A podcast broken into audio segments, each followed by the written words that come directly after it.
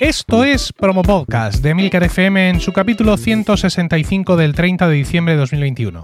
Yo soy Emilcar y este es un podcast sobre micrófonos, técnicas de grabación, publicación, edición, medición de audiencias, entrevistas a podcasters. En definitiva, un podcast donde vamos a hablar de podcasting. Porque no hay nada que le guste más a un podcaster que hablar de podcasting. Promo Podcast os llega gracias a webicaster.com, la plataforma para poner en contacto a los podcasters con otros podcasters o gente interesada en ser entrevistado en podcast. Te puedes registrar de forma gratuita en webicaster.com y comprobar si te es útil para hacer entrevistas y dar a conocer tu podcast. Y si quieres patrocinar un podcast, date de alta también porque están añadiendo la opción de poder encontrar patrocinadores directamente desde la plataforma. Todo esto desde webicaster.com. Si 2020 ha sido considerado unánimamente como el año del podcasting, pues entonces supongo que en estos días estamos dando por finalizado el año 1 de la era del podcasting, digo yo. Muchas cosas han pasado en este año y muchas cosas siguen pasando todas las semanas. En Pro Podcast voy a tratar, como siempre, de dar un poco de perspectiva a todo. Hoy os hablaré de cuestiones técnicas. Tendremos como invitado a Enoch Martínez de Podcastidae, que nos hablará de sus proyectos de podcasting y también de cómo organizar campañas usando las herramientas de Spreaker. Y en el debate tendremos a Antonio Rentero, compañero de Milcar FM, y a Javier Fernández, autor de diversos podcasts como por ejemplo Mayor en 10 minutos y uno de los coordinadores de la red de podcasts sospechosos habituales. Javier ya ha estado en Pro Podcast un par de veces, una de ellas para hablarnos precisamente de esa red. Venga, pues vamos allá, sin más dilación, empezamos.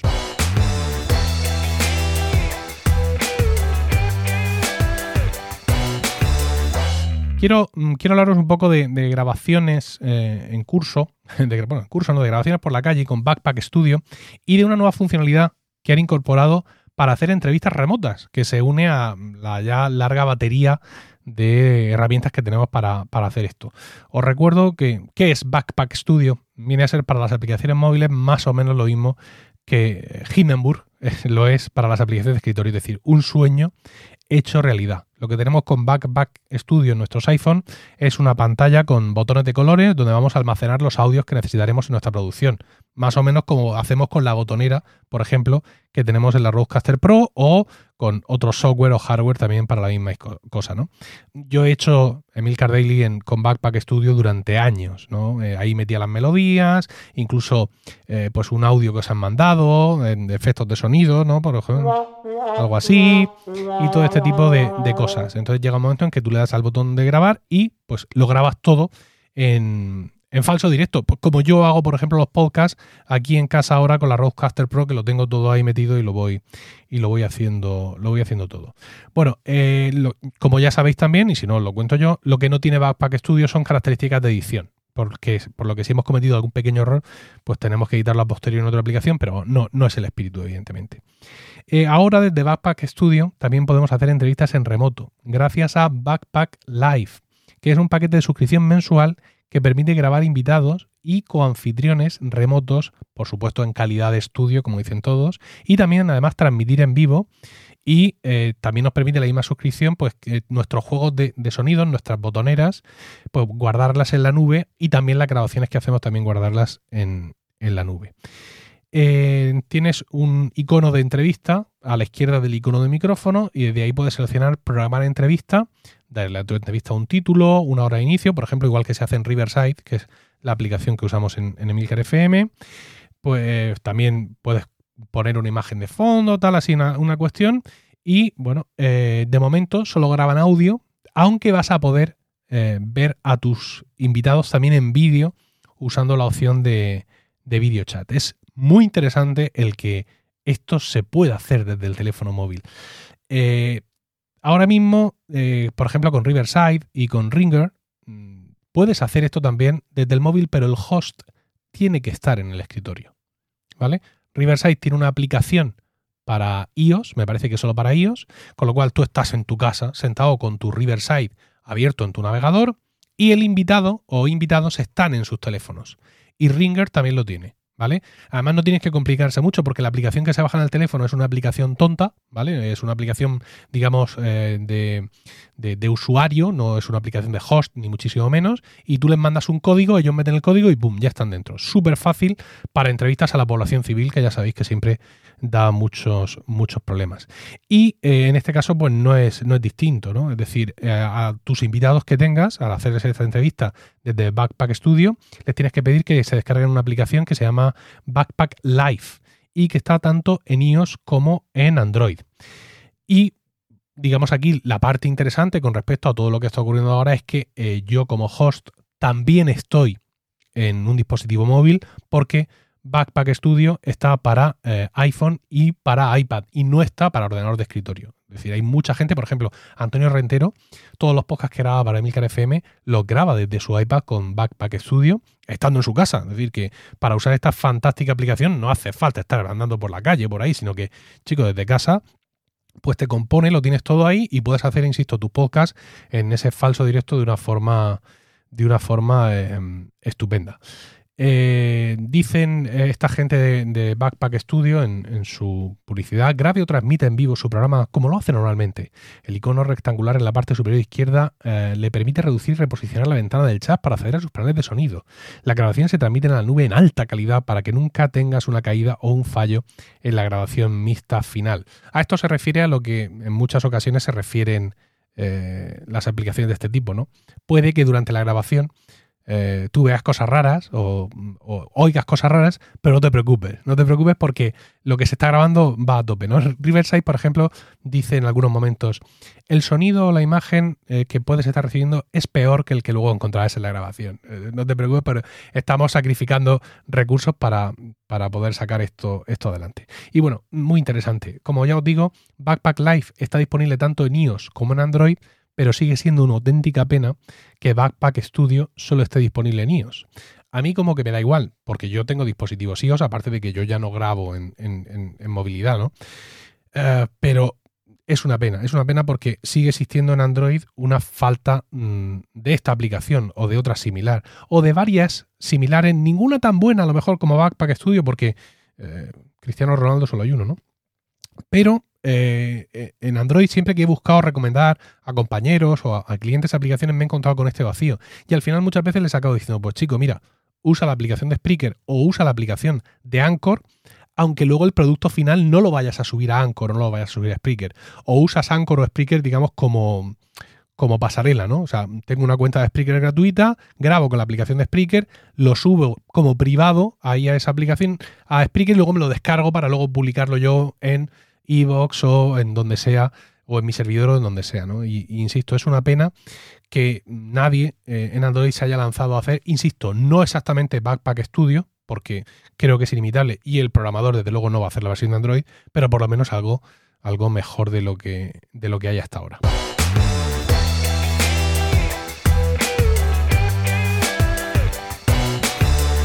Hoy quiero presentaros el último micrófono eh, de Rode en salir y también el último micrófono que entra a, mi arsenal. Es el Rode Lavalier 2, eh, que ellos definen como un lavalier premium. Os recuerdo que un lavalier es lo que conocemos en español como micrófono de corbata. Yo hasta ahora tenía tres micrófonos, cuatro, pero uno se lo dejé a, Sara de habitación 101 y jamás volvió. Ah, tres micrófonos lavalier, insisto, que tengo, y son el Smart Lab Plus, que es un micrófono de Rode, también muy muy popular porque tiene conexión TRRS, es decir, lo podemos conectar directamente a, un, a cualquier teléfono móvil. ¿no? Este Lavalier 2 no tiene ese tipo de conexión, tiene la conexión TRS, es decir, la conexión vamos a decirlo, estéreo normal, pero bueno, eso no hace que sea imposible de usar con un teléfono móvil. Ahora, ahora lo veremos. Este micrófono efectivamente se siente premium desde el momento en el que lo sacas de la caja. Para empezar, viene con su propia, dentro de la caja de cartón, viene una caja para el, para el micrófono, su propia caja, bueno, es una funda con cremallera, ahí está la cremallera, es una funda rígida y dentro viene no solo el, micrófono, sino todos los accesorios. Rode ha sido muy generoso en este sentido, porque nos trae un antipop, un antipop además... Em, eh, que, por dentro tiene, tiene, una cubierta de plástico rígida, es decir, que encaja perfectamente con nuestro micrófono. Exactamente igual tiene un, gato muerto, bueno, podríamos decir un hámster muerto, ¿no? Porque es pequeñito y exactamente igual pues está montado sobre una especie de armazón de plástico para que encaje perfectamente en la forma, mm, podríamos decir romboide, sí, no, mm, la forma rectangular que tiene el Levalier. Porque al contrario que el Smart Lab Plus, que era un tubito y arriba la membrana del micrófono, este Lavalier 2 eh, lo que es es una especie de rectángulo y eh, eh, plano para que no tengas problema en llevarlo pegado a la camisa, en llevarlo pegado a la ropa. Y la, la, membrana del micrófono solo da por un lado. Es decir, en el Smart Plus tenemos un tubo al cual le ponemos el antipop pero claro, ese antipop se roza con nuestra ropa y provoca sonidos en el micrófono, pero esto no ocurre con el Lavalier 2, porque el micrófono da hacia afuera, ¿no? La parte que da hacia nosotros, hacia la ropa, es plástico plano, y eso está muy interesante. Eh, también van incluido aquí los anillos de colores. Ya sabéis que últimamente Rode está usando estos códigos de colores que vienen de la Rodecaster Pro para que podamos identificar rápidamente cualquier combinación de cualquiera de sus micrófonos en cualquier setting. Y aquí tengo pues cuatro anillitos de plástico, eh, naranja, rosa, azul y verde para que en el caso que tengamos más de un Lavalier 2, pues saber exactamente cuál es cada cual y cómo los tenemos conectados y todo eso. Este Lavalier 2 pues nace con la intención de ser compatible con uno de los últimos productos de Rode, que es, eh, no sé si lo hemos comentado por aquí, el iMicro, que es una interfaz muy similar al, S, al SC6-L, una interfaz eh, móvil, solo que esta no tiene la L, es decir, el iMicro lo, viene sin cable, viene con un conector USB-C para que tú lo conectes de ahí al teléfono que más te guste, mientras que el SC6-L era Lightning, con lo cual, pues mira, democratización, porque la gente de Android que quiere grabar en movilidad y lo consigue son unos héroes del podcasting, porque tienen casi ninguna aplicación, muy pocos micrófonos dedicados a la plataforma, en fin, un, pequeño caos. Entonces, ya os digo, sensación de efectivamente esto es premium, quiero decir, vale 100 pavos, con lo cual pues ya, ya lo puede ser cuando el Smart Lab Plus, lo estoy mirando ahora mismo en, aquí en Amazon, el Smart Lab Plus cuesta 42 euros y este se va a, los 100 pavos. Eh, no, solo esto que os he dicho de los accesorios y, de, y del estuche rígido da la sensación premium, el micrófono también, es decir, esta cápsula cuadradita de plástico, ahí tenéis una foto, si miráis en vuestro teléfono veréis ahí ahora mismo una foto de la cápsula, eh, el cable es plano, que eso también mola muchísimo, y luego el conector jack, que es un conector mm, dorado, que además tiene una rosca, una pequeña rosca que podemos quitar, pero que esa rosca sirve para ajustar, para que nuestro, nuestro mm, conector mini jack se pueda ajustar a cualquier dispositivo, a cualquier circunstancia. Eh, más cosas, la calidad de sonido. Pues bueno, pues la calidad de sonido la vamos a probar ahora mismo. Yo ahora mismo estoy hablando, como ya podéis suponer, con la Rodecaster Pro y el micrófono Procaster y tengo aquí cerca de mí mi iPhone y le tengo conectada esta interfaz que os he comentado antes, la Rode SC6L. Es una interfaz Lightning que me permite conectar dos micrófonos mini jack a mi iPhone. He conectado en el puerto 1, he conectado el SmartLab Plus y en el puerto 2 he conectado el, nuevo micrófono, el Lavalier 2. Eh, como puedo configurar la sensibilidad, mm, la he configurado en el punto medio y tengo que decir que el SmartLab Plus es más sensible. Lo cual no siempre es buena noticia tratándose de un micrófono lavalier. Estos micrófonos son unidireccionales y el problema que hay con ellos siempre es que captan demasiado sonido externo, ¿no? Con lo cual, pues esto pues, puede llegar a ser, a ser un problema. Yo ahora mismo estoy mirando la pantalla de grabación y a la misma sensibilidad, porque con estos dos micrófonos, pero los dos tienen que tener la, misma sensibilidad, a sensibilidad media, veo cómo el SmartLab Plus se va a la zona roja mientras yo hablo, mientras que el Lavalier 2 se queda en la zona verde porque han actualizado. Estoy hablando siempre de la aplicación Reporter o Reportero de Rode, que es la aplicación que trae tope, compatibilidad tope con todos los dispositivos Rode para grabar en, dispositivos móviles. En cuanto a la calidad de uno y otro, bueno, pues ya estáis escuchando la calidad de la, de la Rodecaster con el Rode Procaster. Y ahora estáis escuchándome en la calidad del Smart Lab Plus, es decir, el lavalier que ya existía. Y a continuación, en este preciso momento, acabáis de pasar a escucharme hablando con el Lavalier 2.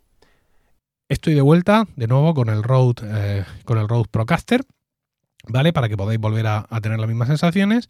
Y de nuevo cambiamos ya para usar el SmartLab Plus, ya os digo, un micrófono súper popular. Yo he tenido cuatro porque, bueno, esto está muy bien. Si tienes eh, varias interfaces de estas de Rode, incluso las que tienen mini jack, te pueden montar una pequeña tertulia en un momento. Y ahora pasáis a escucharme con el Lavalier 2, que por cierto he estado haciendo pruebas con los dos, esto no lo había hecho nunca, intentando conectarlos directamente a la entrada mini jack que tiene la Rodecaster Pro, pero no, no, no funcionan. ¿Por qué? Porque esa entrada no alimenta el micrófono, porque esa entrada está pensada para que tú le conectes ahí un teléfono que ya viene alimentado, ¿no? Bien, pues volvemos al Procaster y esta ha sido la prueba, digamos, rápida que quería hacer para vosotros. Siempre en los podcasters el, tema de los micrófonos lavalier siempre hay una cabezonería, ¿no? Y es que lo puedo usar para grabar mi podcast, pues mira, depende del entorno, ¿no? Yo ahora mismo estoy aquí en mi estudio, eh, con mis cortinas fonosorbentes, mi moqueta por todas partes, pero yo he hecho muchas pruebas para intentar grabar Emil Cardilli por la calle con el Smart Lab Plus, que me hubiera ahorrado un montón de complicaciones, ¿no? Si eso hubiera sido posible. Pero claro, no puede ser. Se roza muchísimo en la ropa y es un micrófono, insisto, omnidireccional como todos los de corbata, con lo cual te capta todos los sonidos habidos y por haber y un montón de ruido. Eh, mi conclusión es que, bueno, ya habéis escuchado que tienen básicamente la misma calidad. El nuevo micrófono, mm, digamos, la apuesta que tiene es un poquito menos de, eh, de sensibilidad, para captar menos ruido. Luego tú eso ya lo puedes levantar en edición. Yo no lo he hecho, es decir, no he levantado ninguno de los dos sonidos, ni los he filtrado, ni los he tocado. Pero evidentemente con su nuevo factor forma y con todo ese tipo de historias, lo que intenta Rode es que nuestras grabaciones sean más limpias. Van a tener menos roces con la ropa y en ese sentido, bueno, pues es un producto que, aunque, insisto, creo que la calidad, vosotros también lo habéis escuchado. Creo que la calidad es básicamente la misma que la que nos ofrece el, Smart Lab Plus, pero en situaciones reales, no aquí sentado delante de la mesa, sino estando en movimiento, etcétera, al final nos va a dar un mejor sonido porque tiene menor sensibilidad y pues al tener el micrófono solo por una cara, pues se producen menos roces con, con la ropa y se producen en definitiva menos, menos interferencias. En cualquier caso, estoy a vuestra disposición para cualquier prueba adicional que queréis que haga, que queráis, perdón, que haga con este micrófono.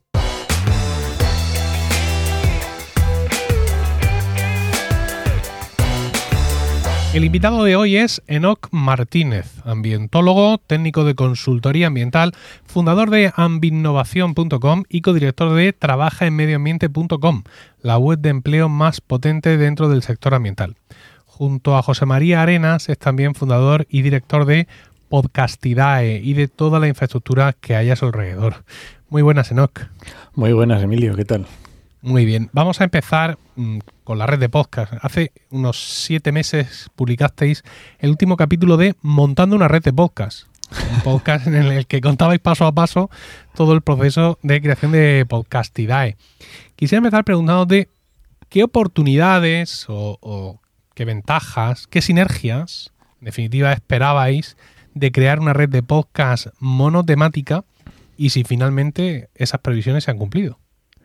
Pues efectivamente nosotros apostamos todo, a todo a un número que fue el número del nicho, el nicho del podcast y lo tuvimos clarísimo y creíamos que con el boom que estaba sufriendo, que nosotros empezamos, eh, sacamos la red una semana antes del confinamiento duro, y le apostamos todo al nicho creíamos que era la opción, creíamos que era la opción válida dentro de salir a esta jauría que se ha convertido en la gran oferta de podcast que tenemos hoy en día. Y bueno, ¿se ha cumplido? Sí, se ha cumplido bastante bien. ¿Que eso signifique que podamos mantenerlo durante mucho tiempo? Pues de momento estamos en la lucha pero no te puedo decir que estemos montados en el dólar ni que ni que esto sea la solución definitiva. Pero de momento nos estamos manteniendo. Pero la apuesta es clara, ¿no? Es decir, el tema de que la red sea monotemática forma parte, digamos, del modelo de negocio, entre comillas. Sí, sí, sí, sí. O sea, el nicho lo tenemos clarísimo y es el objetivo, no salirnos de ahí.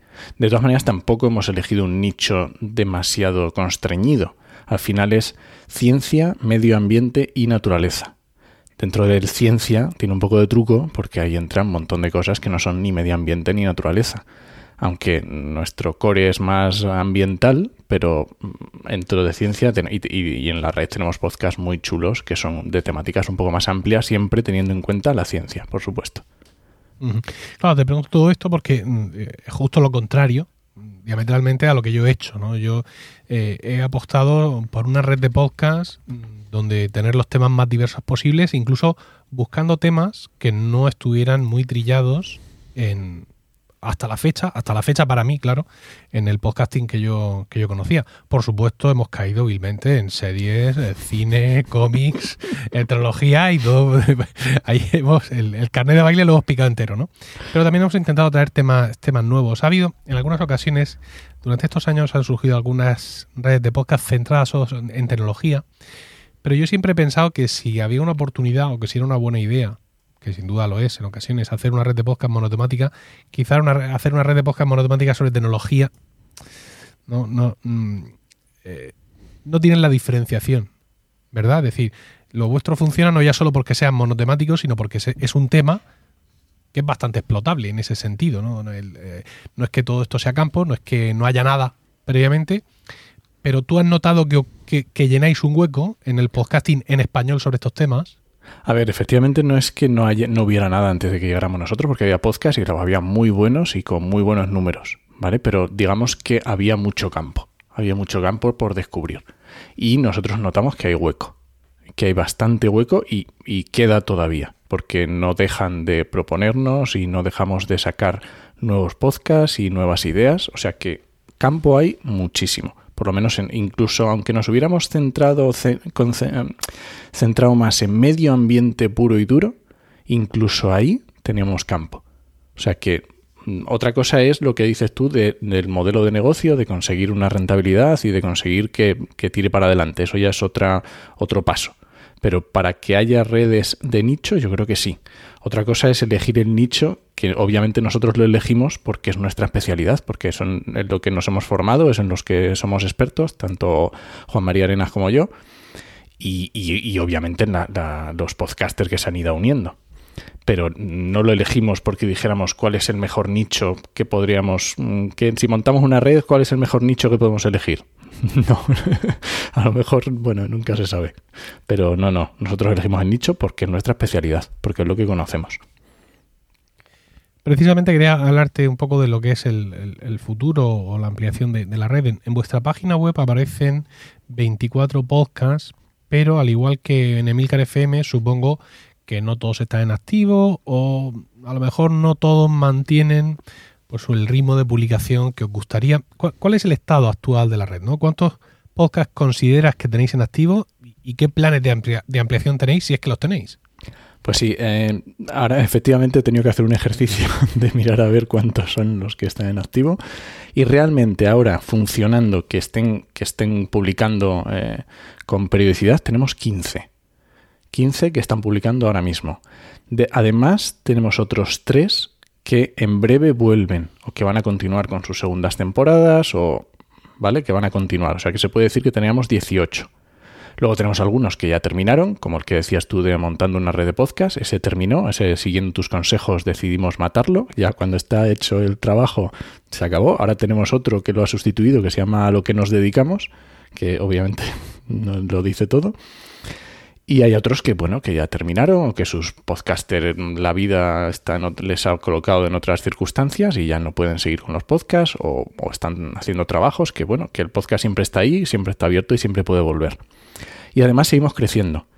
Eh, mm, después del verano que hemos, creo que hemos tenido un podcast por mes. Eh, no está mal. Eh, y aquí mezclo. Nosotros en, el, en la red tenemos bien podcasts que nacen dentro de la red, que les ayudamos nosotros desde el principio, desde la producción, desde la idea, imagino que un poco también parecido a lo, que haces tú en, la red, Emilcar.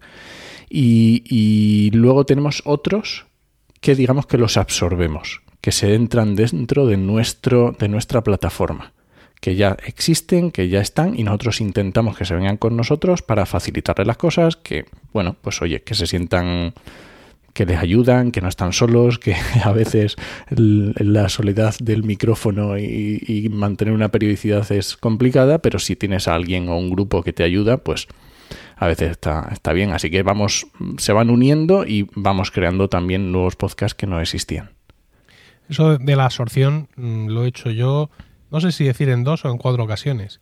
A ver, en, dos muy claras, eh, porque cuatro ventanas, podcast sobre nuestro podcast sobre Microsoft, de periodicidad intermitente, porque, bueno, pues Mark Milian, su, su autor, está en, está está en Shanghai, vive, vive, allí y claro, allí la, las reglas de juego son distintas, nuestro calendario escolar, ¿sabes? Tan, que está tan presente en las vidas de todos los españoles, ¿no? Esto de, de septiembre a, a, junio, pues para él no es exactamente así. Y entonces, pues bueno, pues su periodicidad va, va un poco y, viene. Y ese fue un podcast que, que ya existía y que, y que yo fiché que yo fiché para la red. Y, luego no sabría cómo, cómo considerar otros podcasts en ese sentido. Bueno, eh, Entre Trabajadores, que fue un podcast que tuvimos hace mucho tiempo sobre derechos laborales, también es un podcast que ya existía y que también fichamos. Y luego hay un par de podcasts que son Swiss Spain, eh, que sigue más o menos vigente, e Impetu, que ya terminó. Y estos, cuando los fiché, eh, o tenían ya hecho todo el diseño, o incluso Impetu tenía el primer capítulo grabado, creo recordar. Y y, y, bueno, después la verdad es que han surgido algunas oportunidades también de traer algunos podcasts, pero siempre he preferido la, la otra opción, ¿no? la que tú acabas de mencionar, de generar mis propios podcasts. Es decir, tener una idea, incluso buscar la persona adecuada para ello, o al revés, que venga una persona y que tú crees que, que tienes capacidades y, y, poder y poder ofrecerle eh, eso, esa, esa acogida, ¿no? Lo que pasa es que yo estoy más bien, más que en expansión, yo estoy en estoy en, no, no, sabía, constreñimiento, no sabía el verbo, ¿no? En, en, ese sentido estoy intentando controlar un poco más el, el tamaño de la red y, y bueno, ahora quiero dedicarme mucho más a Weekly y todo eso y estoy midiendo un poco más los esfuerzos que, que hago. Pero también he visto en cuanto a eso, en cuanto a qué tipo de podcast eh, pueblan vuestros catálogos, he visto en vuestra web podcast vinculados al Consejo Superior de Investigaciones Científicas y también a WWF España. Mm. Entiendo, no lo sé, si me lo puedes confirmar o si puedes hablar de ello, que se trata de branded podcast, ¿no? Es decir, que esta gente os paga como poco por hacer la producción. ¿Cuál es, cuál es vuestro nivel de, implicación en la creación de estos podcasts? A ver, nosotros tenemos, además de, de los podcasts de la red, producimos también podcasts, estén en la red o no estén en la red. ¿Vale? Dentro de nuestros contactos, pues obviamente nos dedicamos al sector del medio ambiente. Tenemos una agencia de comunicación y marketing en, medio ambiente que se llama Oikos MSP y ahí tenemos la producción, tenemos productora de podcast. Entonces, por ejemplo, el, el podcast del CSIC Balears es un branded podcast. Ellos nos pagan por hacer la producción. Nosotros hemos hecho todo el, todo el, pues eso, la producción del podcast y le tenemos el paquete completo, ¿vale? Y como es un podcast que encuadra muy bien dentro de la red, se lo ofrecimos y les pareció genial y a nosotros perfecto y están dentro de la red. El caso de WWF es algo es, es, un poco diferente porque ellos están dentro de la red, pero son los únicos que no alojan con nosotros. Porque ellos, bueno, pues WWF es una organización bastante grande, con muchas, bueno, digamos que tiene, cuando son organizaciones tan grandes, a veces es complicado mmm, mover o hacer determinados movimientos que ellos se sientan seguros. Bueno, es un poco complicado. Entonces, en este caso es solamente una colaboración. Ellos están dentro de la red y es simplemente intercambio pues, de, de visibilidad, vamos a decirlo. Porque ellos um, comenzaron, es el departamento de comunicación de WF y bueno, entraron en este mundo y no sabían muy bien cómo funcionaba y bueno, nos hemos ayudado mutuamente. Pero ya te digo, WF, WWF es el único caso que está que no está que no está alojado por nosotros en Spreaker. Has dicho que en el caso del CSIC que vosotros hacéis todo todo el trabajo, hacéis la locución también? No, no, le hacemos la, la, producción, pero lo que les hicimos, les ayudamos a, a, a, iniciarse, les enseñamos cómo hacerlo y luego ellos tienen una sala, en, no recuerdo dónde es, que tienen una sala para hacer las grabaciones. Entonces ellos hacen las grabaciones, tienen dos personas que son del departamento de comunicación y como es un podcast de varios centros del CSIC, se van moviendo por los centros del CSIC o hacen las entrevistas vía Zoom o vía este tipo de, aplicaciones y luego lo que sí hacemos es el soporte. Ellos ya nos dan el audio completo una vez que nosotros le hemos dicho le hemos ayudado a cómo hacerlo, ellos ya son autónomos y son capaces de, de producir el audio y nosotros ya nos encargamos de todo el resto. Qué, qué, qué, interesante. ¿Y, y qué, qué, a qué aspira estas dos organizaciones con, con sus bocas? Porque entiendo que no buscan miles de escuchas a lo mejor, no, no, sino no. que están centrados en algún, un, algún aspecto específico de su actividad. Eh, en el caso, por ejemplo, del CSIC, ellos lo que buscaban es integrarlo dentro de su estrategia de comunicación. Es decir, oye, mm, tenemos redes sociales, tenemos nuestra página web, mm, no sé si tienen YouTube, creo que no tendrán YouTube, pero digamos de dar a conocer, porque en el caso, por ejemplo, del CSIC Balears, lo que hacen es invitar cada día a un investigador que cuente cuál es su investigación. Digamos que es como mm, dar a conocer la ciencia al ciudadano, de a qué se dedica esta persona. Entonces le invitan, es un podcast de nada, 20 minutos, media horita, y le preguntan un poco por qué es, cuál es su investigación y hablan también, se meten un poco en el tema personal, ya sabes, para acercar un poco a los investigadores. Y es otra forma más dentro de todo su catálogo de comunicación de divulgar esa ciencia que, bueno, que en el caso de CSI, como es un tema es público, pues digamos que está dentro de su ADN mm, que se refleje lo que ellos trabajan y que se vea, que la gente lo perciba como algo suyo. Y en el caso de WF es también es otra carta más dentro del departamento de comunicación ellos hicieron un, curso de podcasting, les gustó mucho, dijeron, pues se liaron la manta a la cabeza y el propio departamento de comunicación dijo, pues, ¿por qué no? Si tenemos redes sociales, si tenemos Facebook, ¿por qué no vamos a tener un podcast? Y entonces lo utilizan sencillamente para dar más voz a los diferentes departamentos que hay dentro de WWF, porque una, organización como esa tiene mm, múltiples departamentos, que unos que se encargan de, pues de, costas, otro de no sé qué, otro de nucleares, otro de mil cosas, ¿no? de grandes mamíferos. De, entonces, como que tienen mucho, o sea, ellos generan contenido mm, a mansalva y les interesa simplemente como otra forma de comunicar, otra forma diferente y obviamente con el estallido que dieron en el en el 2020 los podcasts, pues hay mucha gente que lo ha visto ya y ya empieza a verlo como algo necesario a, meter dentro de su comunicación, no tiene más. Me llama mucho la atención esto que has contado de que el podcast de WWF eh, no se hospeda en vuestros servidores. Yo, que soy consultor de podcasting, de, baja impedancia, es decir, no, no tengo mucho trabajo en ese sentido, pero yo tampoco me, ofrezco demasiado. Pero estoy asesorando a una, a una ONG también internacional de, del mismo, de, la misma eslora más o menos que WWF, pero la respuesta de, de su departamento de IT al podcast eh, no ha sido muy favorable. O sea, ha sido una cosa como que, eh, ¿cómo? O sea, lo que me falta a mí, que queréis hacer qué? Porque yo, claro, yo les decía, hombre, una organización como vosotros no puede estar colgando, el podcast por ahí. Sobre todo porque mm, al principio ellos estaban pensando en hacer una cosa de formación, algo privado, mm, para, para, sus colaboradores, etcétera. Y yo decía, yo, yo entiendo que esto lo tenéis que tener vosotros en vuestros servidores y yo pues, puedo asesorar a los informáticos qué es lo que tienen que hacer, el feed, que lo generen, ¿no? Todas estas cosas de, que son hechizos para mucha gente, pero que la gente de informática lo tiene que saber muy bien. Y no...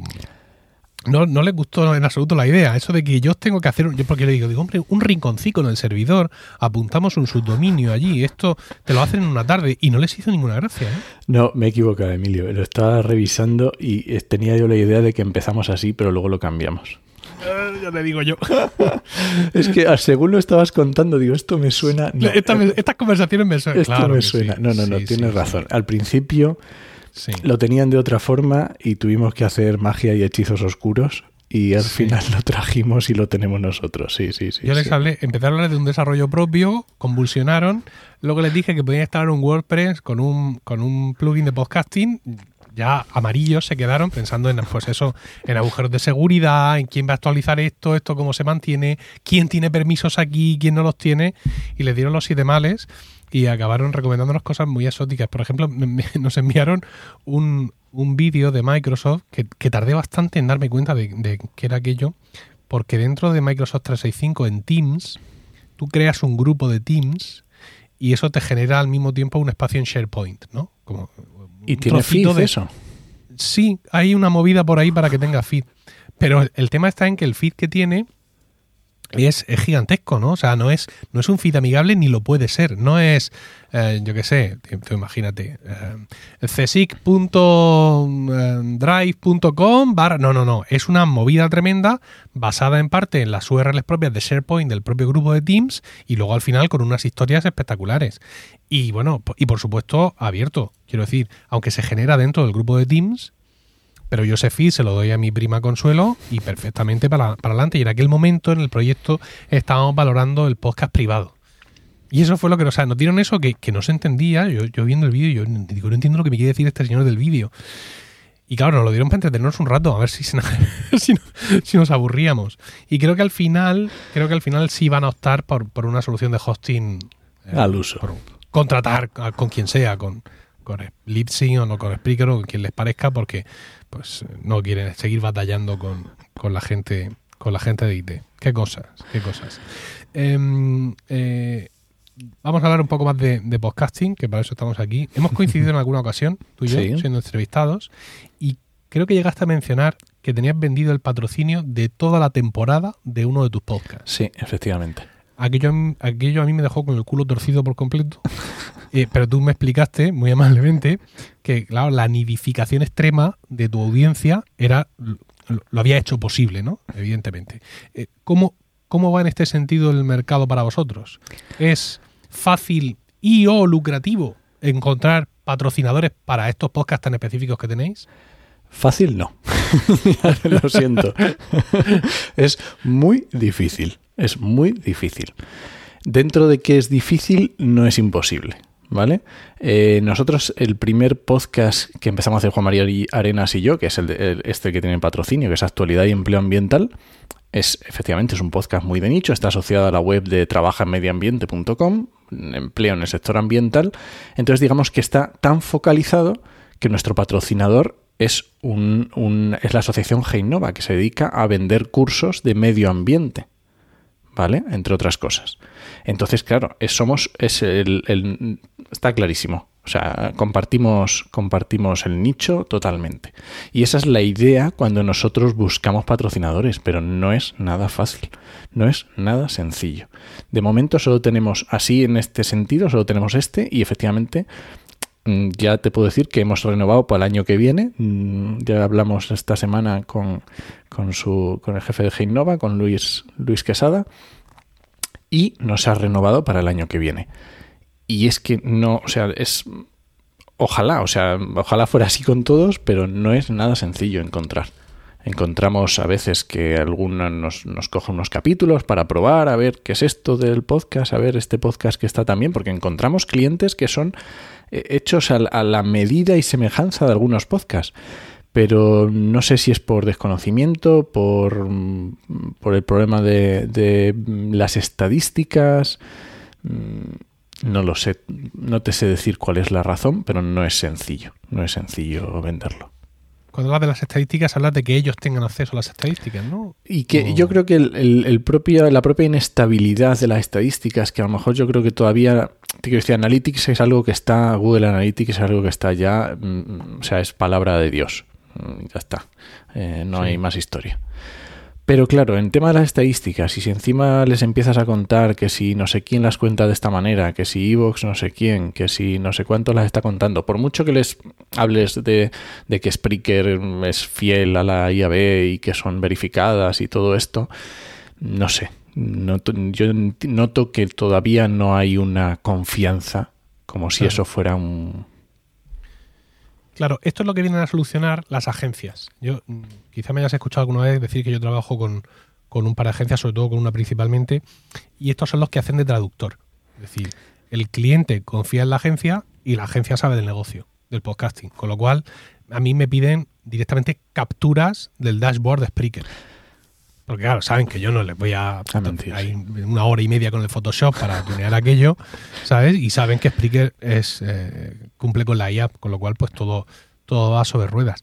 A, lo mejor no sé si habéis probado vosotros estas agencias en, alguna ocasión, porque claro, los clientes de esas agencias son genéricos, pero ellos sí buscan hacer match. Es decir, a mí me ofrecen muchas, muchas cosas y, y ya me lo ellos me venden el anunciante. Oye, mira, este anunciante, aunque tu podcast es de tecnología, pero tiene un componente tecnológico el, el producto que están ofreciendo. ¿Habéis probado con ellos a trabajar con las agencias? Hemos probado, o sea, tanto agencias pequeñas de estas que están saliendo cada mes sale un nuevo servicio, que me nos damos de alta en todas y lo intentamos, todas, efectivamente. todas, sí. Y, y subimos todos los podcasts y Ah, te tiras media hora y venga. Ah, qué, qué cosa. Domingos por la tarde, entre partido y partido, sí, cuando hay que hacerlo. Efectivamente. Hasta las grandes, como, como la que te gestiona a ti, que no me acuerdo Sí. ahora cómo se llama. pero- Voice Up. Voice Up, le- Voice les contactamos. Pero el problema que tienen las agencias es que nosotros, incluso como red, todavía no llegamos a números como los que tienes tú. ¿Vale? Eh, nosotros podríamos empezar a entrar como agencia, porque no, o sea, nosotros podríamos trabajar como un, como un conglomerado. ¿Vale? Porque al final la temática nuestra es muy, es muy similar. Entonces yo lo que le vendo a estas grandes agencias es decirle, no te preocupes porque yo tenga un podcast que lo escuchan 100 personas. No, es que si junto todos, tenemos, abarcamos muchos más, pero aún así todavía no llegamos a los números que tienes tú o números que, puede- que están interesados este tipo de agencias, porque obviamente mm, si haces contactos, o sea, contratos pequeñitos, llevan mucho trabajo y mm, no tampoco les interesa a, a las agencias trabajar con eso. Y mira, hablando, hablando de todo esto, eh, quería preguntarte el, el uso que hacéis eh, de las herramientas de Spreaker para, para todas estas cosas, porque creo que fue en el grupo de Telegram de Weekly, o, o no sé, porque como coincidimos en tantos entornos, Yo no me acuerdo eh, tampoco. que yo creo que yo había hablado yo en un podcast de que la herramienta de campañas de Spreaker me resultaba confusa y tú me saliste al paso diciendo, "No, esto lo tengo yo dominadísimo, tal, esto bueno, esto me lo sé yo de memoria y me decías eso, que, que la usabais con gran éxito. Eh, explícame mm, el papel que juega esto en vuestra gestión de patrocinadores porque yo es que no, no, no alcanzo a verlo. Vale, mira, yo te explico cómo lo tenemos nosotros. Eh, y esto es parte del hecho de que nosotros estemos empeñados en crecer. Porque nosotros queremos llegar al mínimo para llegar a alcanzar las grandes agencias. Entonces, como nuestros podcasts mm, son muy de nicho y tampoco van a conseguir grandes números por, el propio nicho, lo que estamos jugando es a tener más cantidad para poder alcanzar, ¿vale? Entonces, ¿cuál es la gestión nosotros que hacemos con Spreaker? Spreaker tiene eh, la forma normal, el Change, que son los anuncios tipo, tipo YouTube, que, programáticos de toda la vida, ¿vale? Pues nosotros esto lo tenemos activado delante y detrás, nunca dentro del contenido, siempre el pre y el, y el post-roll. Y luego entran a competir con este Ad Change campañas propias. Sí, antes, antes de que siga, porque ya lo de competir con campañas propias, yo ya aquí ya convulsiono. Pero, ¿cuál es la reacción de la, reacción de la audiencia y, y qué anuncios te entran por el ad, por el ad exchange? Porque claro, eh, es cierto que tienes ahí unos, unos topics, ¿no? unos temas que puedes validar y decir que sí o que no. Evidentemente, si tú admites eh, criptomonedas, eh, venta de armas, em, eh, pornografía sadomaso, el anuncio es más caro, ¿no? Pero te entran anuncios relevantes, no se te queja la gente. Eh, mira, te voy a hacer. Vamos a ver. Por norma general, o, no o- se o quejan. te importa que se quejen, que también sería otra pregunta. Por normas general, no se quejan, ¿vale? Ajá. Sí es cierto que tenemos esas, todas esas categorías las tenemos quitadas, ¿vale? Eso, la venta de armas y sexo Sí, y sí, estas sí. cosas, esas las tenemos quitadas. O sea que no tengo ni idea, o sea, no las he escuchado nunca. Eh, normalmente nadie se queja. Digamos que es algo que hemos acostumbrado al oyente. Que delante y detrás hay anuncios. Y ya está. Es el juego que estamos jugando. Y si los quieren escuchar, es lo que tienen. Y si no, pues siempre tienen lo de pasar o, o buscarse la vida para no escucharlos, pero es lo que tiene. ¿Vale? Mm. Y eh, entran anuncios, entran anuncios de todo tipo. O sea, desde el que han abierto un Carrefour aquí en Ciudad Real, que es donde yo vivo, porque te, te coge que es de aquí, hasta, mm, yo qué sé, coches, mm, Vodafone, muy generalistas. No, yo no veo que Spreaker eh, explote el nicho que nosotros tenemos, ¿vale? Sí, Porque claro, no tendrán anunciantes. Entiendo, entiendo que no tienen anunciantes, claro. Yo entiendo que no Mejores tienen. precios en probetas. ¿No? Consiga usted sus ratas de laboratorio con un 50%, no sé. Eh, a ver, sí que hay anuncios que podrían ser, de- por ejemplo, hay una hay un anuncio que, que a veces sale y que se quejan mis oyentes, ¿vale? Que es Ecoembes.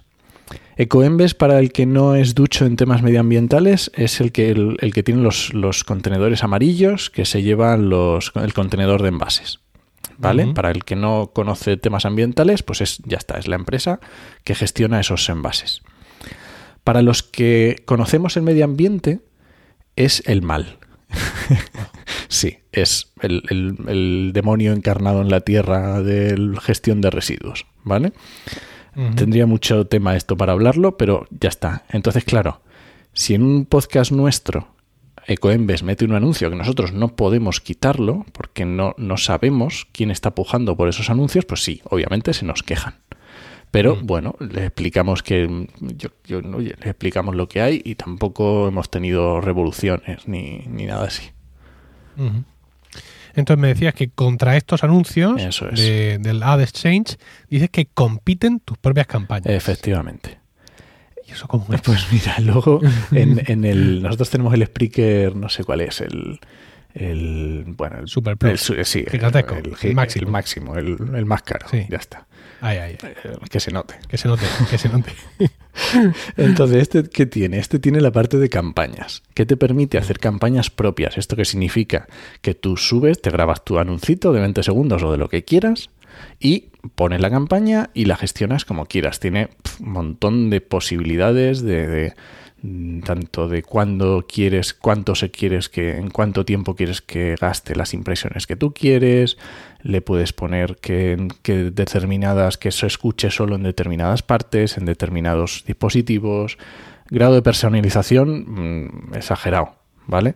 Le puedes poner la fecha cuando quieres que empiece, cuando quieres que acabe, si quieres que se que 20.000 impresiones y quieres que se las acabe cuanto antes o quieres que las condure, no sé si esta palabra que las vaya gastando poco a poco hasta que acabe hasta la fecha fin de la campaña, tiene mil cosas, ¿vale? Pero luego tiene una cosa muy buena que es la prioridad. Tú le puedes dar prioridad a las campañas si quieren que sean que salgan eh, antes, o sea que dentro de todas las de todo lo que está compitiendo por salir en ese podcast, la prioridad tú se la puedes dar y tiene otra cosa muy interesante también que tú le puedes poner precio. A tus propias campañas tú les puedes poner precio para que compitan con las de eh, programática. Entonces, si yo pongo un precio más alto, pues van a entrar mis campañas. Si pongo un precio más bajo, a lo mejor compiten y van a entrar programáticas por las que me las que paguen más o las que yo puedo ir ahí manejando en cuanto a prioridad y en cuanto al precio que yo le pongo y la periodicidad se van intercalando unas y otras. Mm, No entiendo absolutamente nada. Quiero decir, te- tú te estás pagando a ti mismo. Me estás diciendo que cuando tienes un patrocinador, tú lo que haces es grabar la cuña por separado Sí, y meterla aquí en esta historia. eso es. Es decir, tú no haces como yo, que ahora digo, bueno, eh, ahora Promo Podcast patrocin- está patrocinado por Webicaster. No. No. Tú, esto va al principio y al final.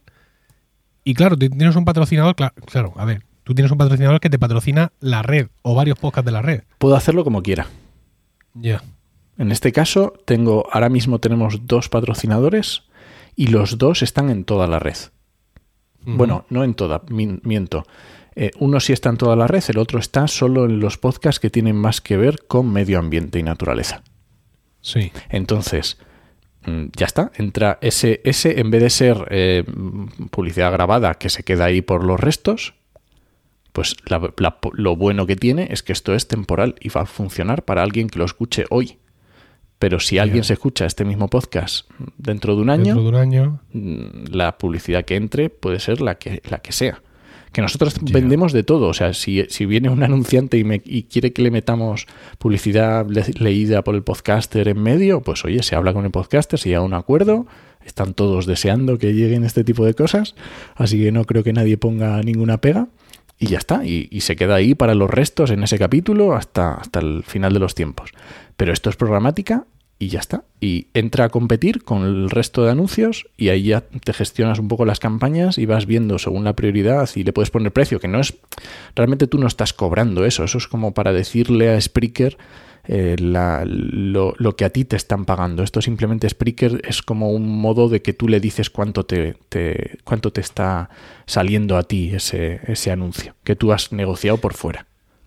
Claro, pero esto cambia completamente la forma de vender los patrocinios. Porque, por ejemplo, yo vendo los patrocinios por capítulo. Y en el caso de Milcar Daily, por semana. Entonces, eh, yo sé más o menos las descargas que tengo de cada capítulo de media. Entonces yo le ofrezco a mi patrocinador, oye, mira, tú te vas a anunciar aquí, tu anuncio va, va a ser de unos 30 segundos, por ejemplo, o te voy a mencionar al principio y al final, y vas a obtener no sé cuántas descargas en los primeros 15 días desde la publicación. Y por esto te cobro tanto. ¿Te parece? Sí. Eso, pues evidentemente se puede traducir a CPM y a, y a CTT, a CEOs y a todo lo que tú quieras, ¿no? Evidentemente.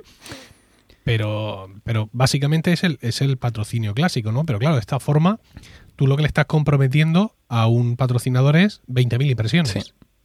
Y cuando llegamos a las 20.000, cortamos. Efectivamente. Entonces, tengo dos preguntas respecto a esto. ¿Qué patrocinador del mundo del medio ambiente contrata por impresiones en un podcast? Uno. Punto dos. ¿Cómo le rindes cuentas luego? Eh, a ver, Spreaker tiene una forma que te deja poner una URL para que el cliente pueda ir viendo las, las, eh, los- las descargas o las impresiones En las campañas. en las campañas. Ah, amigo. También es cierto que nunca me lo han pedido y no lo estamos utilizando. Vale, vale, vale. o sea que se fían de nosotros, ¿vale? sí. Eh, al final esto es añadir a, lo que, a, la, a la forma que tú tienes. Tú tienes esta otra forma, que nosotros obviamente también la tenemos, por supuesto. Sí. Y además añadimos esto. Y por ejemplo, ahora yo mismo te digo las dos, las dos campañas que tengo. Una newsletter de medio ambiente que se llama Planeta Mauna Loa. Tiene un ¿Planeta qué? Planeta Mauna Loa, como el volcán. Maun- Mauna Loa. Como el, vol- como el- perdona, claro, como el volcán conocidísimo por todos. El, el volcán Mauna Loa. Hawái. Sí, sí, Bueno, sí. es nicho. Eh, Vale. Se supone que el, No, claramente, claramente. claramente. el que escucha sabe cómo. Sí, el que, el que la lleva la entiende. Efectivamente. Eh, tenemos, efectivamente, eso es, una newsletter de temas de medio ambiente, una newsletter diaria, pues se está anunciando para que la gente vaya a, a- a Planeta bueno. Mauna Loa. Y luego tenemos otro, otro patrocinador que es una tienda de camisetas frikis, que se llama Nabla, Nabla Shop. Pues también tiene un código de descuento que se dice hablado, que obviamente no, no está puesto en ningún lado, y no lo ponemos en ningún lado, por si el cliente también quiere verificar eh, la eficacia de la campaña. Sí, que la gente está escuchando, claro. Efectivamente. Y es de momento son las dos que tenemos. Hemos tenido alguna más. de algún- tuvimos una de un congreso científico también que la tuvimos. Y luego tenemos también autopromos nuestras. Autopromos propias. De Trabaja Sí. Medio Ambiente, de, del propio Podcastidae, de oye, pon tu anuncio aquí, que también las metemos. Fíjate, eso, eso sí, mm, pensando en todo esto, ¿no? Eh, sin, sin saber realmente cómo funcionaba toda esta vaina, a la espera de poder hablar contigo aquí para que me lo cuentes a mí y a todos, a todos los oyentes, yo más o menos me, figuraba de, entrar aquí a lo de campañas y empezar a pulsarlo todo hasta que me dice, ¿está usted seguro de que ya, ya, ya paro, ¿no? Y pensaba en eso, en la autopromoción, que em, nosotros cuando tenemos un nuevo podcast en la red, que no ocurre con mucha frecuencia, evidentemente, yo me voy al Discord y hago un arroba everyone y les digo, hey, que hay un nuevo podcast, no sé cuánto, por favor, en el próximo capítulo que sea, ay, yo acabo de grabar. No pasa nada, en el siguiente, si esto, si el, si el podcasting no se acaba, si esto puede ser en el siguiente. Entonces tenemos un, un canal en nuestro Discord interno que es, ¿cómo se llama? Recursos, y ahí les pongo el texto que ellos tienen que leer. Entonces, pues los podcasters, bueno, oye, por cierto, hay un nuevo podcast en Emilcar FM, se llama no sé cuántos, tal. Y, pero claro, he pensado, digo, oye, pues mira, me ahorro esta historia y lo que hago es que yo mismo creo la promo y la programo y se la enchufo a esto, Eso quedaría muy quieran chulo. o no, quieran o no. Eso quedaría muy Y así chulo. ya no, no dependo de que se acuerden o no se acuerden, sino que directamente paf. Y además, eh, estoy pensando ya malévolamente una promo de Weekly. Ah, machete. CTA en todos los podcasts de la red. Suscríbete a Weekly. A ver cuánto tarda la gente en odiarme. No, no, pero en bromas aparte es una, es una buena idea. Ya te digo, no solo para la autopromo, sino también para intentar mm, ver qué ocurre con, con el, o sea, con los, con los anunciantes hasta ahora, ¿no? Yo, yo siempre les he ofrecido lo que te digo, les he ofrecido porque además, fíjate, las campañas que me han venido a través de VoiceUp también son temporales, es decir, oye, el cliente quiere estas fechas. ¿Sabes? ¿Por qué? Pues porque supongo, no sé. Aparte estarán contratando en prensa y en otros podcasts y, programa, y programáticos también. Ya, ha habido momentos, a- ahora mismo esta semana, eh, estamos grabando esto a principios de, de diciembre, aquí a cara descubierta, ¿vale? Y yo esta semana he tenido de patrocinador a Randstad. Y Randstad es un patrocinador que yo lo he escuchado en programática. Es decir, que esta gente pues tiene una campaña en estas fechas. Entonces, claro, ellos me contratan estas fechas. Claro. ¿Y cómo se aseguran de que sean estas fechas? Pues porque salgo yo Y lo dices. diciendo y lo digo. Mientras que si yo lo meto en programática y ellos me contratan 20.000 eh, impactos, pues esos 20.000 pueden ser hoy, pueden ser mañana o pueden ser pasado. Que yo lo puedo limitar, en, en- supongo, sí, sí, ¿no? En sí, las claro, campañas. claro, tú le pones la fecha. Pero ¿y si no cumplo? También lo, ¿Sabes? A ver. Que en 19.322. Yo, eh, o sea, por supuesto que lo mejor no es programática. O sea, a la hora de, de anuncia- de- para el anunciante, lo mejor es que lo diga el podcaster. Eso está, vamos, clarísimo. Ah. ¿Vale? Pero, por ejemplo, el que es. o también es que tu, tu daily, a lo mejor, ¿quién se lo va a escuchar dentro de un año? O a lo mejor sí, porque hablaste de no sé qué concreto que sí que está muy interesado. A ver, las estadísticas son muy locas, ¿sabes? Pero, pero no, pero tienes razón. Es decir, la gente sí, se puede escuchar realmente cualquier podcast en cualquier momento. Cuando miras las estadísticas te da por pensar, pero ¿qué hace la gente con sus vidas? ¿Qué sí. ahora escuchando el Emil Cardilli 925? ¿Por qué, por, qué, ¿Por qué te haces esto? Pero claro, ese podcast no tiene, digamos, mm, eh, valor de vehículo publicitario. Porque el que entra, entra con el botón en el dedo de tirar para adelante. Porque quiere escuchar lo que estás diciendo ahí de cómo se hace no sé qué cosa, ¿no? Claro, pero ¿sabes lo que nos pasa a nosotros? contenido muy duro. Nosotros lo que nos pasa es que tenemos podcasts que se escuchan, o sea, nosotros sí que hacemos, eh, no te voy a decir absolutamente todos los podcasts de la red, pero el 90% de los episodios que se hacen en la red son muy evergreen, no caducan. Evergreen, hombre, siendo una red de, de cosa natural, ¿cómo los vais a hacer Evergreen? Entonces, Es una contradicción muy grande. lo que quiero decir es que son temáticas Sí. que cualquiera las busca en Google, le aparece el podcast y se lo escucha de- dentro de 10 años, dentro de 5 Ujú. años. Entonces, mm, eh, a lo mejor lo que decíamos, a lo mejor el, eh, a, a- a tu patrocinador de ahora le da igual que alguien le escuche dentro de un año. Oye, pues bienvenido sea, pero en la campaña ya, Sí. pf, ¿dónde estará? Terminó. Pero en el caso de la programática, si lo quieren para unas fechas concretas, incluso puedes involucrar. Yo lo veo más sencillo para, para la red, de- para tu red, porque puedas involucrar más podcasters, más podcasts dentro de la red, que a lo mejor lo que dices tú, que a lo mejor no han grabado y no entra dentro de la fecha, pero da igual, Sí. porque, da- porque va a ser en el momento que la persona lo escuche. La campaña va a ser en esas fechas que le interesa al cliente y da igual que el episodio se haya publicado hace un mes. Sí. Eh, te sigo preguntando dudas. Yo, yo entro aquí, ahora mismo estoy en Bacteriófagos, ¿no? Por hablar de un podcast de, de tu, de tu cuerda. Y tengo aquí las opciones de anuncios. Entonces yo cuando entro aquí a las opciones de anuncios de Bacteriófagos, yo tengo para activar los pre-rolls, para activar los, pros- los post-rolls y las categorías sensibles que, que puedo marcar o desmarcar. Y el botoncito este de optimiza automáticamente los anuncios para este podcast, que no sé lo que hace, pero tú le das y se pone todo verde. Pero claro, yo al hacer esto, yo estoy, mm, digamos, dejando pasar las campañas del Ad Exchange. Pero yo a lo mejor en Bacteriófagos no quiero que entren esas campañas del Ad Exchange. Yo quiero que entren solo las mías.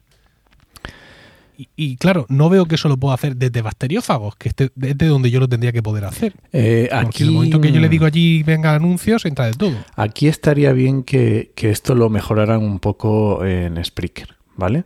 Ahí tengo que jugar con el precio, evidentemente. Tengo que poner mi campaña más cara para asegurarme de que en Bacteriófagos no van a entrar. eh, no va a entrar un anuncio de Malboro, imagínate. Bueno, no puede anunciarse las la marcas de tabaco y tal. Pero No, lo- Sería- nosotros sería lo que hacemos es lo gestionamos todo no desde donde tú estás ahora, sino desde las campañas. En las campañas, las campañas. tú cuando das Sí. de alta la campaña puedes decir en qué podcast se escucha y en cuáles no. Aunque ese podcast no haya activado los anuncios. Tú lo que tendrías que hacer es tenerlos activados, pero no Sí. con el automático. Porque el automático se encargan ellos, hacen, meten anuncios ahí cascoporro. No, no, Sí. nosotros lo hemos probado, a lo mejor ahora lo han mejorado, pero cuando nosotros lo probamos no nos gustaba. Metían ahí en el Sí. medio, bueno, no, no sé. A nosotros no nos no- no veo, ya te digo que no, que no veo la opción. Yo aquí, si, si activo opciones de anuncios, Pero que estoy en ello. No veo, en, o sea, veo lo de las categorías, pero no veo en ningún momento que yo pueda decirle, oye, no quiero anuncios programáticos, solo quiero campañas. Con lo cual, pues tendría que jugar, entiendo, con, con esta historia de los precios de No, las porque lo que haría ¿no? sería con el Ad Exchange no activar el Ad Exchange. Ah, vale. Y entonces, para yo, o sea, es decir, que la- si yo en una campaña le digo anuncios de masteriófagos, aunque no tenga el Ad Exchange activado, va a saltar por encima. Eso es. Ah, vale. Sí, sí, vale, sí, sí, sí. Perfecto. Tú aquí le puedes poner, ya se ve los pre-roll, los post-roll, Sí, sí. o sea, hay, hay lo de, ya te digo, la automática no, la optimización, pero tú podrías hacerlo y, y ya te digo, en las campañas tú podrías hacerlo, aunque no tengas puesto el, el Access Change, decirle, esta Sí. campaña específica quiero que salga en estos podcasts concretos. Vale, vale, vale. Muy bien, muy bien. Pues muy, muy interesante, muy interesante esto que, me, que, que nos estás contando. Insisto, no ya solo por el, por el tema de, de ofrecer a los patrocinadores una vía más, muy al, muy al, al bulto, claro, porque tú aquí estás... eh, nosotros en los podcasts, y más tú en los tuyos, lo que ofrecemos es una audiencia específica, muy súper concreta, y sin embargo pasar a esto es decirle, son 20.000. ¿20.000 qué? No, pues 20.000 orejas que hay ahí escuchándote. No es nuestro rollo. Realmente, pero como este mercado es como es, chico, pues hay que estar mm, hay que estar a todas, ¿no? Entonces, pues lo mismo, en un momento dado te creas aquí una historia, permites que otros podcasts que por regla general no tienen patrocinadores entren un poco a, a jugar en este tema y pues, eh, bueno, pues insisto, una, una oportunidad más. Le voy a dar vueltas a esto. Yo lo de las campañas propias para Sí. la red de Milcar, yo lo veo muy interesante. ¿eh? Podríamos empezar con eso, que, que no hacemos daño a nadie, por así decirlo. Y cuando te lo tengas controlado, pues entonces. Además, no, fíjate, no solo ya para hay un podcast nuevo en la red, que es como muy de Pascuas a Ramos. O para anunciar Weekly, oye, Weekly, que el jefe tiene que ganar cuartos para mantenernos aquí a todos. No. Eh, en muchas ocasiones tenemos capítulos mm, Claro. especiales, ¿no? En, en nuestros podcasts. ¿no? Y tú imagínate, por ejemplo, que el, el Real Murcia gana. Imagínate. La que se puede liar. ¿no? Entonces, pues, claro, ese capítulo de Olvida Grana va a ser maravilloso y, y nos interesa difundirlo muchísimo, ¿no? Pues también podría ser una forma de, de hacer todo eso de forma muy automática, ¿no? Sin tener que estar citando a la gente en Discord, dándoles el texto, etcétera, porque bastante tiene cada uno con lo que tiene.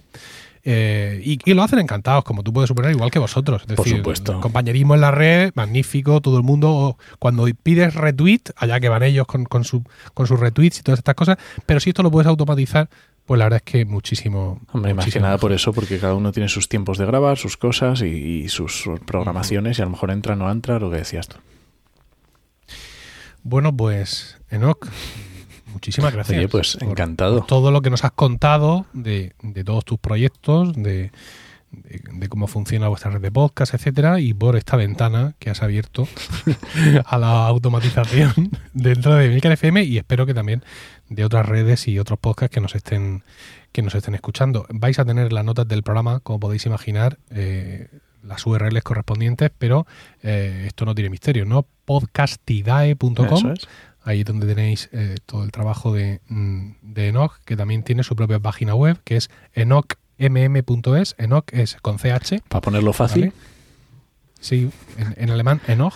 Hay un gran director de orquesta, ya supongo fallecido, se llama Enoch zu Gutenberg, que hacía unas versiones de las pasiones de Bach, muy sui generis, pero a mí me gustaba es un mucho. apellido, Bueno, pues es, una- eso. es un nombre eh, judío. En Estados. Unidos hay más, aquí se destila menos. Bueno, pues eso, Enoch, eh, MM, de Martínez y otro apellido que también empieza con M, punto es, para tener ahí todos, todos los datos de Enoch y podcastidae.com. Eh, punto- punto com. Insisto, muchísimas gracias Ha sido un placer enorme. Muchas gracias, Emilker.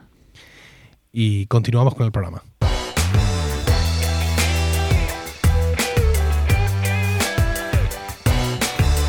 Bueno, como ya he comentado en la introducción para el debate, cuento con Antonio Rentero, compañero de Milcar FM y presentador de Presteno, Oficina 19 y Excelsior. Muy buenas. Hola Emilio, buenas tardes.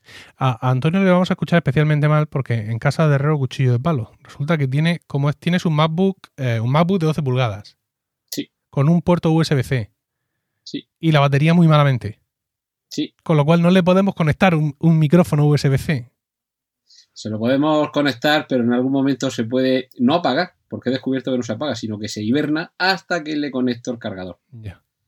Entonces, sí, demasiadas cosas de solo tenga un incertidumbres. puerto USB-C Claro. limita. Sí, demasiadas incertidumbres, así que eh, nos vamos a confiar a, a- a los maravillosos micrófonos integrados que pone Apple en sus portátiles. Como agente externo tenemos a Javier Fernández de la red de podcast Sospechosos Habituales, donde entre otros presenta el podcast Mayor en 10 minutos. Muy buenas, Javier. Buenas, buenas, ¿qué tal? Hay que, tengo que dotar a, a Antonio de más tecnología. ¿eh? Esto, Esto de que tenga que estar grabando así de esa forma dice poco de mí. Como eso seguro que en sospechosos habituales no os pasa. Si yo te contara. Hasta que he conseguido que en WinTablet la gente tenga un mínimo minimorum de, de micrófono han pasado años. Sí, que, pero es que fíjate, incluso con las mejores intenciones te, puede pasar de todo, ¿no? Porque eso, Antonio tiene ese ahí su ATR 2100X maravilloso, pero, pss, chico, hay momentos en los que, mira, nos lo enseña, nos lo enseña. Eh, no, no, me, no me ha gustado, eh, no- estamos grabando evidentemente con soporte de vídeo, ¿cómo que Europa FM? ¿Por qué tienes una espuma de Europa FM? Me lo dieron en Onda Cero, donde soy colaborador habitual desde hace 25 años y viví esponjillas. Y ahí una esponjilla esta me vendría muy bien para, para mi micro. Y ten, llévatela. Digo, pero dame por lo menos la de Onda Cero. Y dice, no, no, es que la de Onda Cero las tenemos contadas. Coño. Bueno, yo, a ver, yo no he llegado a tener de Milcar FM, pero sí tenía el, el, el- el cubo este de plástico que se pone en la empuñadura del micro. De ese sí tengo uno de Milcar FM del logo antiguo. De cuando yo iba con eso por la calle grabando. Eh, Con un logo muy chulo en el Emilcar Daily, que se veía ahí la silueta de alguien con su gabardina andando por la no, calle. no, no, es Un anterior a todo. Anterior a esto, anterior a los logos de Pedro Luis. Es el, el logo antiguo de, de Milcar FM. Un día, un día te lo enseño. Cuando, sí. Cuando los podcasts eran en blanco y negro. Sí, más o menos, más o menos. Bueno, pues eh, he traído aquí a, Antonio y a Javier a, pues eso, a debatir sobre un par de, de noticias del mundo del podcasting. Quizá no las más recientes, quizá mm, no las más importantes, pero que, bueno, pues que de alguna forma nos van a servir para darle una vuelta a, lo que, aquello en lo que se ha convertido nuestro, nuestro medio, ¿no? Vamos a empezar hablando de Spotify, y es que a principios del mes de diciembre, James Cleveland en PodNews ponía una pequeña nota eh, explicándonos los podcasts que Spotify había hecho como grandes anuncios y, chico, que todavía estamos esperándolos, ¿no? El, el más destacable, por así decirlo, es el de Meghan y Harry, ¿no? Eh, Meghan Markle y, y el príncipe Enrique de Inglaterra, o ex príncipe, ya no sabría cómo, cómo llamarlo, que, bueno, por un contrato millonario, ¿no? En, en libras esterlinas, que siempre es como que pesa más, firmado hace un año, en diciembre de 2020, y desde entonces han grabado un capítulo Bien. de 35 minutos. Y yo me quejo, Antonio, de algunos compañeros. ¿Qué, qué- qué- qué te parece el, el ritmo eh, de producción frenético que llevan Meghan y Harry? Eso es un ritmo prácticamente suizo, ¿no? Sí, sí, efectivamente. Sí, sí, así podríamos decirlo. Eso habría que inventar un nuevo término, además del pod fading, que es eso de que se vaya desvaneciendo poco a poco. El- está el desvanecimiento progresivo y, el, y, eh, y la aparición progresiva, que es hoy grabamos uno, dentro de dos o tres años grabamos otro, Sí. a lo mejor no volvemos a grabar ninguno más. Y es un poco el, el podcast con la puntita. Sí, es a ritmo glaciar, ¿no? Podríamos decir. Eh, también hay eh, otro podcast también que este ni siquiera se ha grabado en ningún momento, en ningún capítulo, que es el de Kim Kardashian, con un contrato eh, firmado en junio de 2020 y en marzo de este año 2021 se dijo que ella ya estaba lista para sacar los capítulos. Pero tampoco se han, se han animado. Y luego, mm, fíjate, Javier, lo que más me llama la atención es que, porque tú podrías decir, bueno, esta gente es como gente de la farándula, ¿no? Por así decirlo, eh, y ya está, pero parece ser que también tenía Spotify un, contrato firmado también en verano de 2020 con Warner Bros. y DC Entertainment, ¿no? Con, eh, como ya está haciendo Marvel, querían eh, coger historias, eh, a veces no exclusivas, pero en este caso, por ejemplo, una de Batman, para presentarla como un podcast de un podcast narrativo, ¿no? Y sin embargo, tampoco ha- han salido. Sueñas, suena, su- suena extraño porque en Estados Unidos el podcast, vamos, está súper profesionalizado. Hay muchísima gente escuchando podcasts, hay muchísimos podcasts monetizados y incluso por empresas, etcétera. Pero es muy extraño que todos estos hayan ido quedando ahí en prometido, pero no. No sé qué parte tendrá de culpa Spotify, no sé qué parte tendrá de culpa los celebrities, etcétera, que, que lo están intentando sacar, pero desde luego se están luciendo, sí.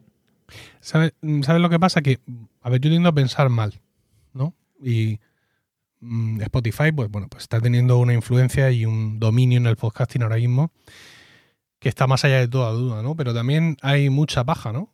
Eh, a ver, no solo en Spotify, sino también en otras grandes productoras y redes de todo el mundo. Pero vamos, aquí ahora mismo estamos hablando mm, de Spotify y pues eso, de unos acuerdos millonarios que se anuncian con, mucha fuerza, entonces podemos enfocarlo de dos formas, pero a mí evidentemente la que más me preocupa, que tampoco puede ser una exageración por mi parte, es el hacer ruido, hacer ruido para traer las luces hacia, mi favor, ¿no? Es decir, eh, con esta historia pues todo el mundo está ya, mm, crees que no, se crea una conciencia de Spotify como gran productora porque luego muchas veces la gente no sigue, no sigue el hilo de, la entrevista. Y las luces que se llevan estos grandes anuncios se retiran de la competencia más directa y, por supuesto, Javier, de, nosotros, ¿no? del, podcast más, más a pie de calle. Sí, no, el, el, tema es que Spotify tuvo la arrancada esa fuerte comprando Anchor y se ha convertido en, un, en uno de los programas para escuchar eh, podcast vamos, yo mismo es de los que más uso. Y, y bien, pero hecho eso, mm, bueno, pues la gente empezó a aparecer ahí sus podcasts, hacen alguna cosa que no me acaba mucho de gustar, como que ocasionalmente cogen los audios y los cargan en su propia plataforma y los emiten desde ahí, con lo cual el feed no te hace la cascada y todas esas no escuchan, no te las cuentan en el feed de tu, de donde lo tengas alojado el podcast y una serie de cuestiones. Pero la verdad es que están ahí, pero no les está saliendo muy bien las apuestas, digamos, por por este tipo de podcast exclusivos de, de gente, pues ciertamente bien famosa, ¿no? No sé. ¿Cuál es tu experiencia, tú que llevas un montón de tiempo, no ya solo haciendo podcast, sino escuchando podcast, cuál es tu experiencia con Spotify como aplicación de reproducir podcast? Porque, por lo que tengo entendido, deja que desear en tanto en cuanto le faltan algunas características clave a las que estamos acostumbrados los más viejos del lugar. Yo es que soy muy tranquilo respecto de las, de las características, ¿no? O sea, a mí, mientras me guarde por, qué, por dónde he dejado el capítulo y me permita acelerarlo, que sí es un pecado y tal, porque están concebidos a otra velocidad, pero yo lo pongo a una y medio, porque si no, no me da tiempo a escuchar todo lo que tengo que escuchar, pues a mí me vale. O sea, yo soy un usuario bastante simplón de, de aplicativos de escuchar podcast y Spotify lo es, o sea, permite acelerar, permite crearte así un poquito alguna lista bien sencilla y, poco más. Eh, pero bueno, quiero decir, yo se coincide con mi modo de escuchar podcast, que básicamente estoy suscrito, me salen allí, voy seleccionando uno tras uno, les pongo más velocidad y a escuchar podcast. Eh, sé que la gente que es un poco más delicada y que tiene más eh, uso de lo que son las aplicaciones, pues echa cosas en falta, pues como suprimir espacios, como yo que sé, eh, más personalización a la hora de generar listas y etcétera de reproducción. Pero bueno, a mí ya os digo que mm, me basta y me sobra y pues como suele estar instalado en todos los teléfonos, pues Sí, claro, esa es la ventaja con la que cuentan, ¿no? Es una aplicación que está, como tú dices, instalada en todos los teléfonos y además cuenta con la increíble tracción de tener la cuenta gratuita de Spotify, de escuchar música, que es una cosa que, usa muchísima gente. Evidentemente esa ha sido su herramienta para, para extenderse, mm, para que la mancha verde, por así decirlo, se extienda en el dominio de, del podcasting y sobre todo yo creo que ha servido para que los usuarios de Android tengan por fin una aplicación de referencia, ¿no? Porque bueno, ahora está Google Podcast, pero ha llegado tarde, a lo mejor. Eh, Google Podcast es todavía más simple que Spotify, ¿no? No, lo que sí que fíjate que a mí eh, el haber empezado a utilizar Spotify para escuchar eh, podcast mm, me ha hecho replantearme que yo siempre toda la música la he escuchado en YouTube Music, que lo pago religiosamente todos los, todos los meses. Y, claro, como en YouTube Music lo de los podcasts no está y no se le, no se le espera, en principio, pues sí que me he llegado a plantear de decir, oye, voy a dejar de pagar eh, YouTube Music voy a, empezar a pagar Spotify, más o menos es lo mismo, casi lo comido por lo servido. Pero bueno, siempre estoy ahí, no. Tiene un poco más de. Eh, más de títulos este YouTube Music que Spotify, pero bueno, no sé, siempre El tema del podcasting es lo mismo lo que al final va a hacer que me despido de YouTube Music, casi seguro. Eh, oye, Antonio, eh, cuando se debate sobre todas estas cosas, sobre Spotify, sobre Podimo, sobre Evox Originals, ¿no? Es decir, se están estableciendo muchos paralelismos con respecto a, las plataformas de streaming. Eh, oye, fijaos cómo ocurre, ocurre esto, fijaos que esto es así, y al igual que hace Netflix o al igual que hace Prime Video, pero tú que tienes más eh, control, evidentemente, por los podcasts que, que haces y por tu propia dedicación, yo no recuerdo tal cosa como de HBO anunciando una serie pistonuda y luego no saliendo.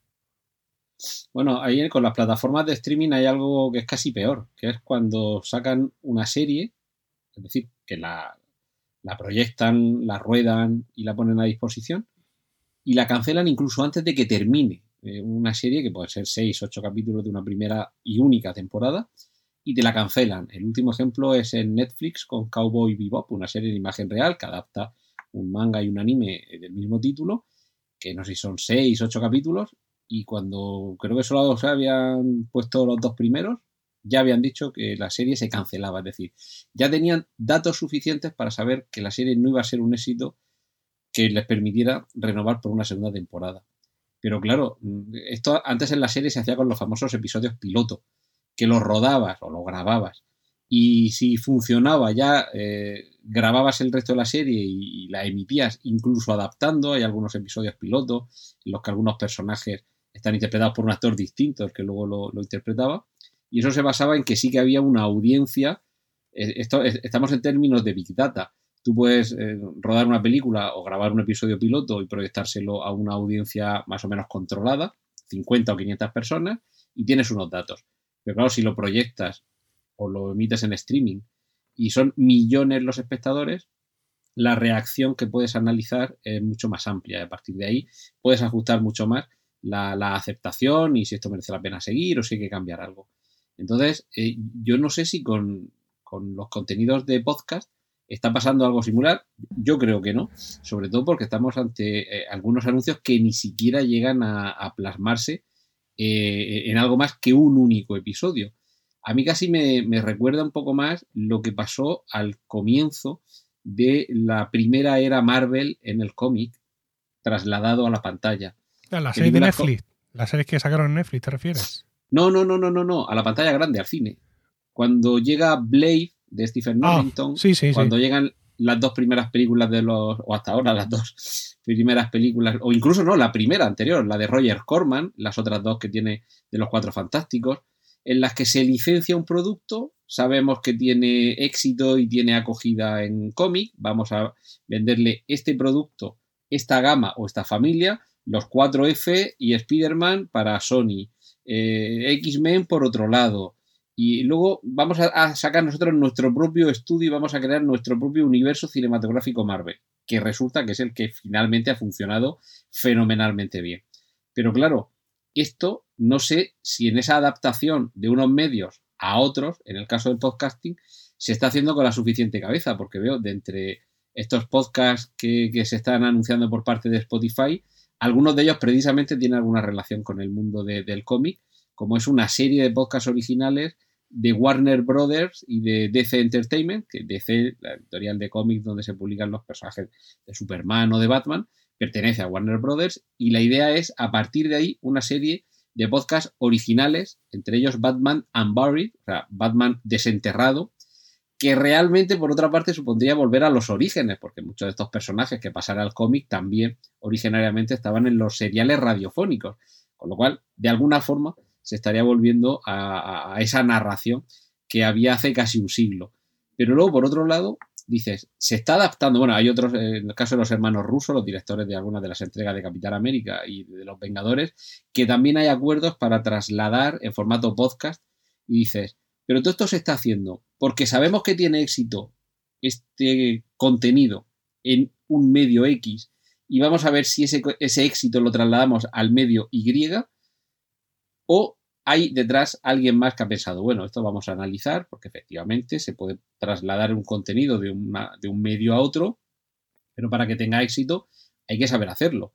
No basta simplemente con, una, con un cómic adaptarlo al cine, porque entonces tenemos los Cuatro Fantásticos de Roger Corman, que hoy la ves con mucho cariño, o el Capitán América también de aquella época, estamos hablando años 70, 80, que la película es muy mala y fijaos ahora el Capitán América lo que es, que es el, gran personajazo.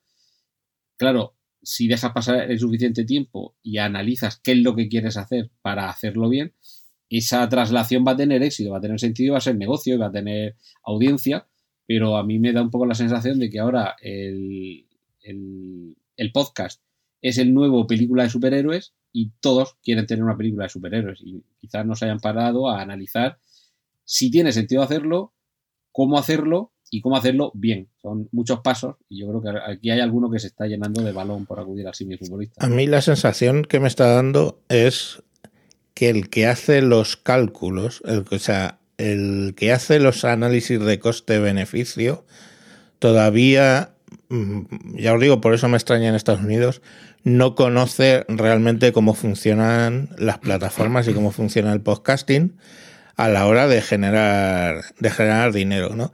Y me da la sensación que este tipo de inversiones las están sacando, hacen sus cálculos y por lo que sea no les, no les salen los cálculos y pues lo vuelven a reescribir, lo vuelven a hacer un rediseño hasta que les, le encuentren el, el coste-beneficio. Yo, es, ya lo decía la canción, ¿no? Money makes the world go round. Que lo que mueve el mundo es el dinero. Entonces, pues claro, si tú coges, dices Kardashian, pues, o, lo de Megan y Harry, claro, dices, ahí voy a poner un dinero, eh, ¿cuál va a ser el retorno de esa inversión? En el caso de DC, tres cuartos de lo mismo, es decir, yo voy a pagar eh, la licencia de Batman y el retorno de la inversión va a ser cuánto. Se ponen a hacer cálculos y a lo mejor pues no lo ven. ¿Vale? Y yo creo que se ponen a rediseñar el producto o directamente, pues como hacen con ese tipo de series, eh, dejarlas dejarlas morir antes incluso, por lo que se está viendo, antes incluso de llegar, no lo sé. Es una impresión, ¿eh?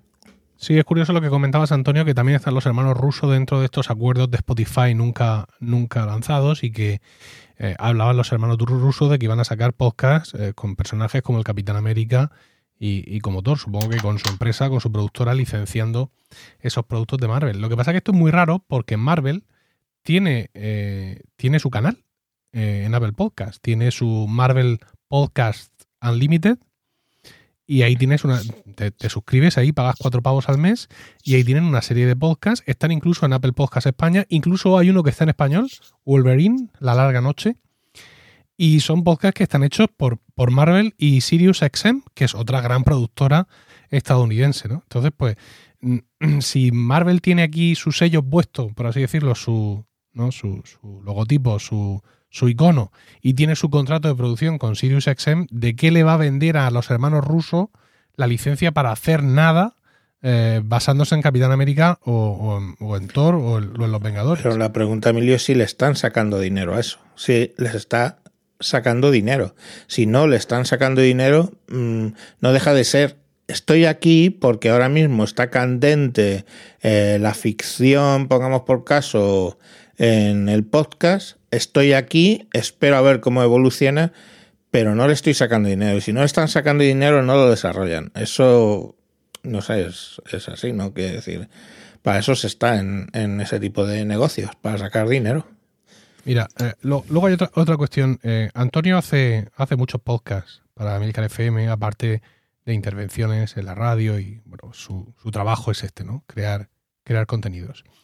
Eh, cuando tú analizas Rentero FM, subsidiaria de Milcar FM, te das cuenta que está todo diabólicamente programado, ¿no? Es decir, Antonio llega un momento en que dice, aquí se, queda, se acaban los podcasts, ¿no? Y entonces deja de grabar y luego continúa con los podcasts de vacaciones, ¿no? Está todo perfectamente programado.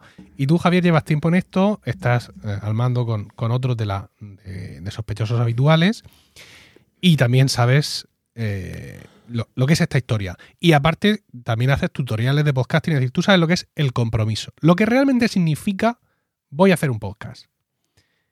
Y eso mm, muchas veces el, dinero no lo suple. Es decir, el, ¿sabes? El estudio, los micros, que te lo den todo mascado, que sí, que con, que al final hay que ir. ¿No? Como decía una amiga de mi mujer respecto al parto, este, esto hay que ir, ¿no? Esto no, es algo que, pueda no ir como un examen, que digo, no, no, no me presento, no, esto hay que ir. Y tengo la sensación de que muchas veces, pues, las relaciones públicas de determinadas celebridades eh, se lanzan muy rápidamente al podcast porque, como habéis comentado, es, está de moda, por así decirlo, ¿no? Nosotros también tenemos un podcast, ¿no? Como había uno por aquí, por, España en su momento, y al final, pues, eh, no cuadra. No cuadra la dedicación que hace falta tener.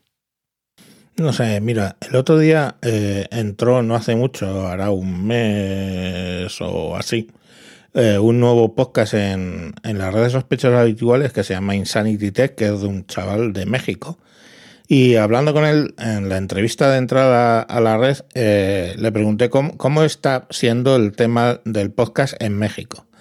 Y el hombre pues se sentía mal, en cierto sentido, porque eh, básicamente ahora al tema del podcast están entrando celebrities que decididamente cogen, sacan su podcast, muchas veces ni siquiera graban ellos, es solo prestan la imagen y aparecen como invitados en algún capítulo. Y bueno, pues es el podcast de mm, tal eh, actriz o el podcast de tal presentador de la televisión. Gente que lógicamente pues por la distancia ni conocemos porque me puso algunos ejemplos y no me sonaba no me ninguno. Y entonces, eh, claro, esos automáticamente solo por el nombre ya entran y tienen una audiencia que ahí era el argumento un poco extraño de Adriano, que, que roban a los podcasts, digamos, más, más tradicionales. Yo, bueno, ahí no es que opine. Pero la cuestión al final es que eh, está ahí la necesidad de que tienen ahora mismo celebrities y, y, empresas de entrar en el mundo del podcast, pero todavía no tienen muy clara cuál va a ser el retorno de esa inversión. ¿no? Mm, en Instagram, por ejemplo, entran y, enseguida tienen unos contratos publicitarios, una, una, serie de medidas por las cuales van a sacar un, dinero eh, clara, claramente. ¿no? También es cierto que yo tampoco sé muy bien por qué opino, porque eh, en las redes sospechosos no, no monetizamos. El que quiere monetizar, monetiza y, ya está. Pero vamos, como, como normal no monetizamos y es como comparar, pues yo qué sé, la NFL con la liga de, de mi barrio, ¿no? Pero bueno, que al fin y al cabo, pues sí que hay que tener un sentido, digamos, de negocio si quieres eh, ganar dinero. Y me da la sensación, que es lo que he dicho antes, que no tiene muy claro cómo se hace dinero eh, a ese respecto, no lo sé. Y cómo piensan, desde luego, o sea, es que estamos hablando que tienen que recuperar en el de Meg y Ryan, que una multimillonaria inversión en libras, eh, la van a lo van a recuperar eso eh, haciendo qué. O sea, no sé, no, no veo. Mm, no veo a, a, Meg y Harry, Megan y, Harry haciendo anuncios de yo qué sé, de dentífrico en su propio podcast para conseguir anunciantes. No sé, ahí yo creo que es más el tengo que estar aquí porque esto está despegando que tener claro realmente qué es lo que quiero hacer ahí. No sé, es una impresión que me da, ¿eh? Es que además Spotify no tiene un modelo de modelo de, negocio sobre estos podcasts. Más allá de la gestión que pueda hacerles, como tú dices, de la, de la publicidad que hay, ¿no? Otra historia son otras, otras redes y otras plataformas que son entornos cerrados, como por ejemplo Podimo o los Evox Originals, que cuando están fichando un podcast y lo están metiendo ahí, pues ya están eh, forzando, por así decirlo, al oyente a pagar esa suscripción, ¿no? Pero yo creo que incluso ahí tampoco hay un modelo de negocio bien claro. Es decir, yo viendo los movimientos de Podimo eh, a principio de curso, en verano y tal, eh, lo he dicho varias veces, yo mm, tengo la sensación de que están tirando de, rondas de inversión. Hmm. Porque no, no, es posible que el mercado español, que, que conocemos bien y sabemos lo que le cuesta al español medio el pagar por contenidos, esté pagando una suscripción a Podimo como el que se la paga a Netflix. No digo yo que no esté ocurriendo, pero tengo la sensación de que no da para todos estos contratos y todos estos famosos que estamos viendo irse de una red a otra y quedarse detrás y ahora esto lo tienes que pagar. No, estoy hablando, fíjate, de podcast premium, ¿eh? ¿eh? de que yo pago para escucharte a ti en concreto. Estoy hablando de yo estoy dentro de esta plataforma y tú tienes que pagar el acceso a la plataforma donde me vas a poder escuchar a mí, entre otros. Sí, sí, entiendo entiendo la diferencia y tampoco, tampoco lo veo. Estamos en un inicio, mm, pues como yo que sé, el inicio que tuvo Netflix hace bastantes años. Eh, estamos en un inicio en el que la gente todavía no sabe que quiere escuchar, que, quiere pagar por escuchar, porque quién se hubiera imaginado en los tiempos del emule y de todo ese tipo de, circunstancias que hacía con el PC, que hoy por hoy vas a estar pagando mm, gente, pues como yo, por ejemplo, 10 euros a Netflix, otros 8 a Disney, otros 8 a HBO y no sé cuántos a 4 y pico a, a Prime Video. Y la gente lo está haciendo, ¿vale? Eh, también hay otro tema. Ahora la gente se desplaza menos. En Estados Unidos tienes un tema que es que básicamente la gente escucha podcast en el coche, porque tienen unos tiempos de desplazamiento que se cifran en horas diarias. Y eso da tiempo para rellenar un. Tienes ahí para rellenar con música o con podcast, tienes que rellenar ese tiempo. En España las distancias son más cortas, punto número uno. Y punto número dos, debido al monotema este de lo de la pandemia, Ahora mismo los desplazamientos en coche son menos porque la gente está teletrabajando o, en fin, todo, ya la gente no, no, no cogía como antes tanto el transporte público que le daba más tiempo y no sé muy bien cómo eso va a encajar con el hecho efectivo de que se está tratando de montar tipo Netflix con podcast donde tú pagas efectivamente la plataforma, que no tiene nada que ver con, pagar a un podcaster en concreto, sino que pagas a la plataforma y lo que te pone ahí exclusivo la plataforma, ¿no? Igual que puede hacer Netflix o HBO. Eh, en España no, no tengo claro el modelo de negocio simplemente porque la gente escucha menos podcast, básicamente, si, si lo comparas con, con Estados Unidos, escucha menos podcast por, por el tipo de vida que tenemos, yo creo, vamos, no sé. Tú, Antonio, que lo has seguido de cerca, mm, ¿es comparable, digamos, eh, el auge de las plataformas de streaming de vídeo con el esperado auge de las de, las de podcast o eres escéptico como, como Javier en ese sentido? ¿Cuántos años llevamos, Emilio, oyendo este año sí va a ser el año del podcasting de pago? Pero ya lo fue, ¿eh? fue 2020. O sea, ah, eh, esto, esto es otra cosa. O sea, esto ya, ya, ya, continuamos. continuamos para bingo, por así decirlo.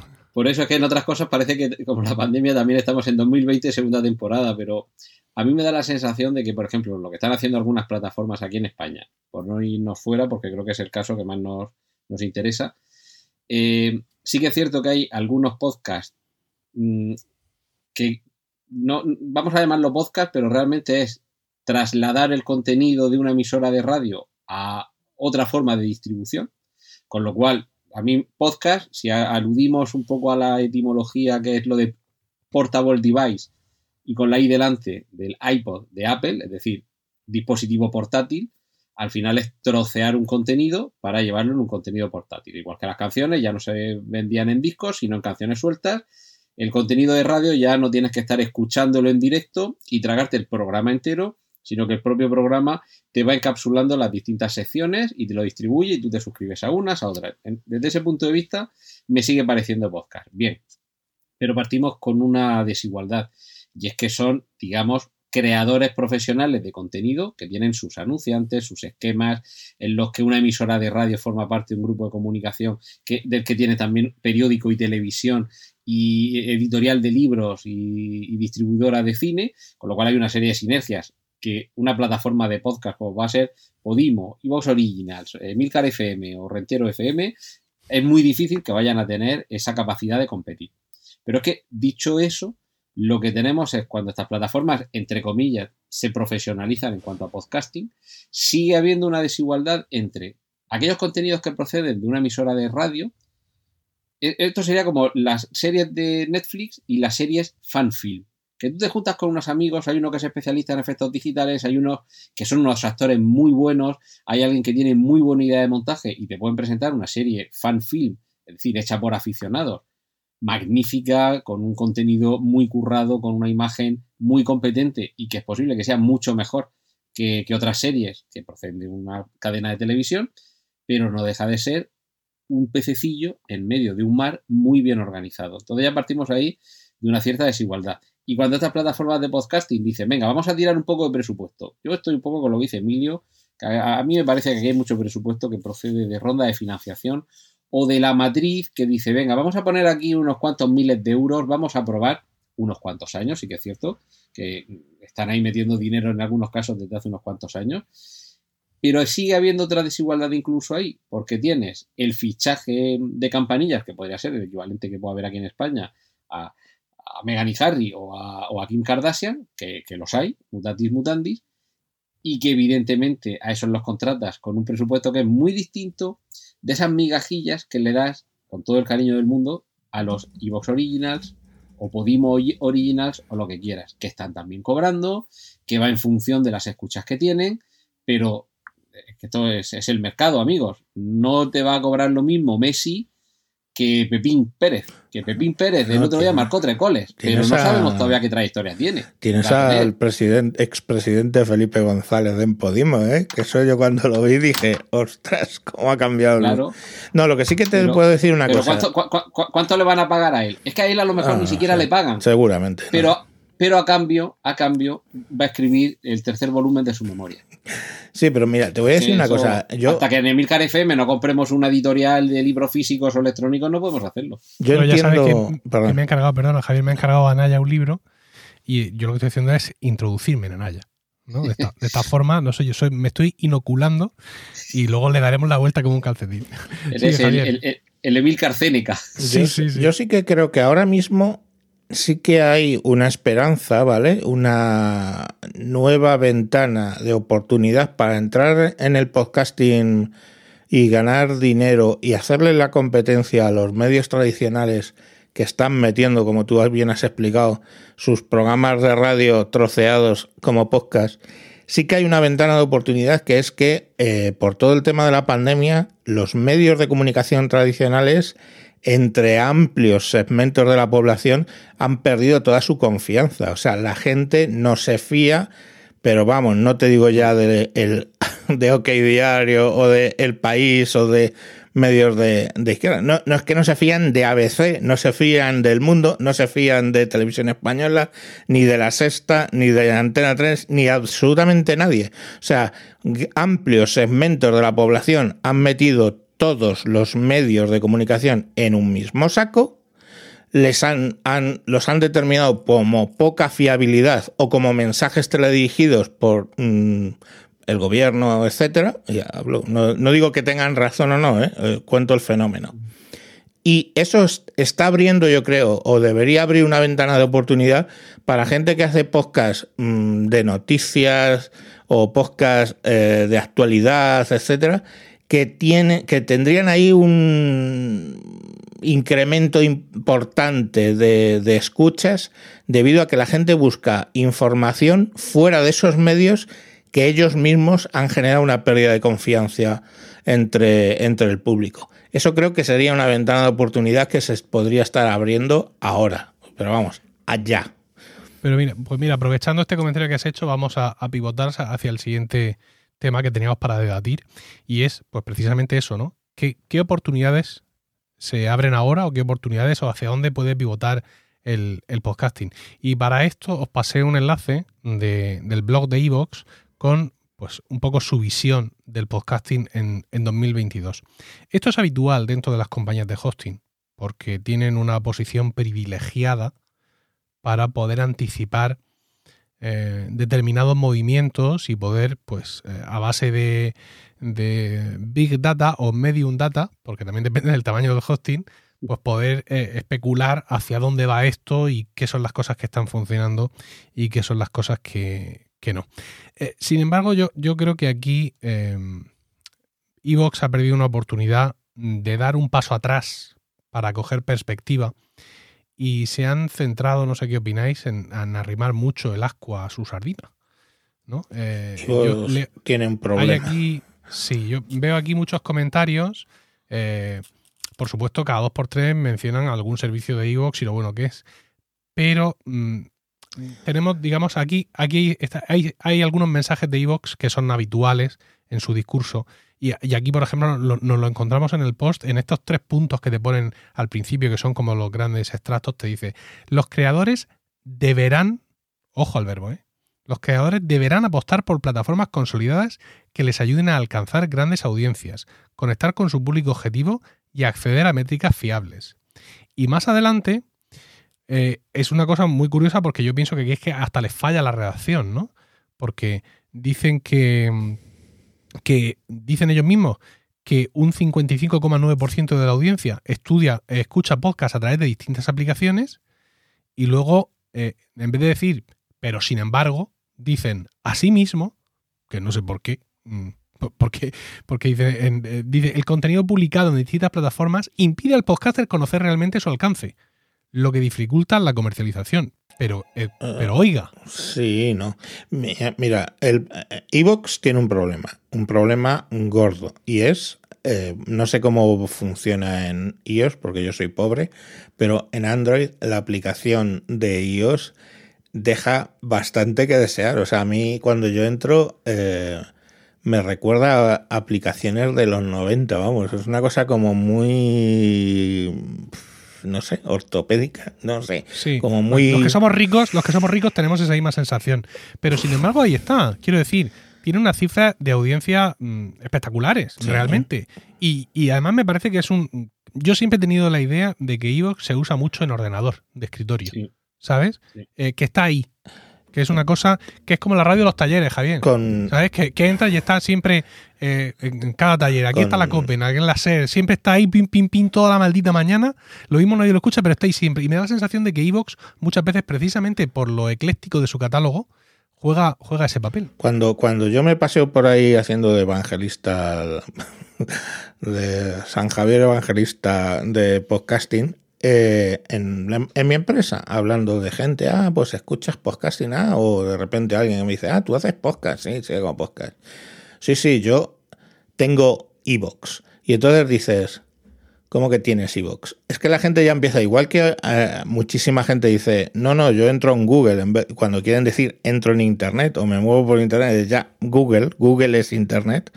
En España, ojo, en España, eh, la gente asocia mucho más al tema del podcasting Evox, y bravo por su gente de marketing, ¿eh? que incluso eh, iTunes o como se llama esta semana Apple Podcast. Eh, o sea, que antiguamente era, ostras, es que en Apple Podcast, en entonces iTunes, tenías que estar. Y ahora donde tienes que estar es en Evox, porque si no, no te van a escuchar. Em, y eso, eso es importante, ¿no? Eso chapó por Evox. Pero ojo, es que la aplicación, lo siguiente que te cuentan es que, es que esto, la aplicación está... Eh, y al final, pues claro, eso eh, le genera problemas. Y luego tienen el tema de los dos mm, los métodos que tienen de, de financiar, ¿no? Pues el de los originals vale, pero luego está lo del tema de los fans, que no me recuerdo ahora cómo lo llaman comercialmente. Sí, eh, capítulos de, de, soporte para fans o algo así. Sí, bueno, yo, estuve, ahí con Weekly al principio. Yo, pago uno, ¿eh? Es lo único que pago yo en el mundo podcasting es para escuchar Crónicas Negro del amigo Mespanar. O sea que, imagina. Pero vamos, solo pago eso. El caso es que eh, tienen ahí sus, sus, distintos, sus distintos métodos para financiar. Pero bueno, no, ya han hecho el primer paso. El primer paso es que la gente en España identifique podcast con Evox. Y entonces, pues dices, pues bien, ¿no? Eso, eso, eso es una cosa que a una marca, pues lógicamente le supone dinero hacerlo. Y yo no sé si por suerte o por inversión o por conocimiento lo han conseguido. Sí, pero eso les ha venido por, una, cosa, una cosa que comentaba antes Antonio. Y es que ellos desde, desde el primer momento mm, supieron moverse muy bien entre las radios cuando en las radios todavía no sabían dónde estaba la, mano derecha, y en, los momentos en los que eran los oyentes los que grababan los capítulos y creaban los podcasts de los programas más populares de radio, Evox se fue pasando por las radios y le dijo, ah, mira, nene, esto te lo resuelvo yo. la plataforma. Claro, y el de la radio dijo, mira, no sé qué estás hablando. Esto de Internet, como Antonio le dijo una vez a, un compañero de coro que hacía de presidente del coro en ese momento, fue a, un concejal a venderle un concierto, a un concejal de aquí de Murcia, de un pueblo de aquí de Murcia, fue a venderle oh, un concierto de música antigua, ah, pues sí, estupendo, esto me va a ir muy bien para Navidad. Y dijo, pues mire, si quiere puede entrar a nuestra página web. Y le dijo el tío, no, no, no, no, no, no, no. De página web nada. le dijo, que eso de Internet es una metida.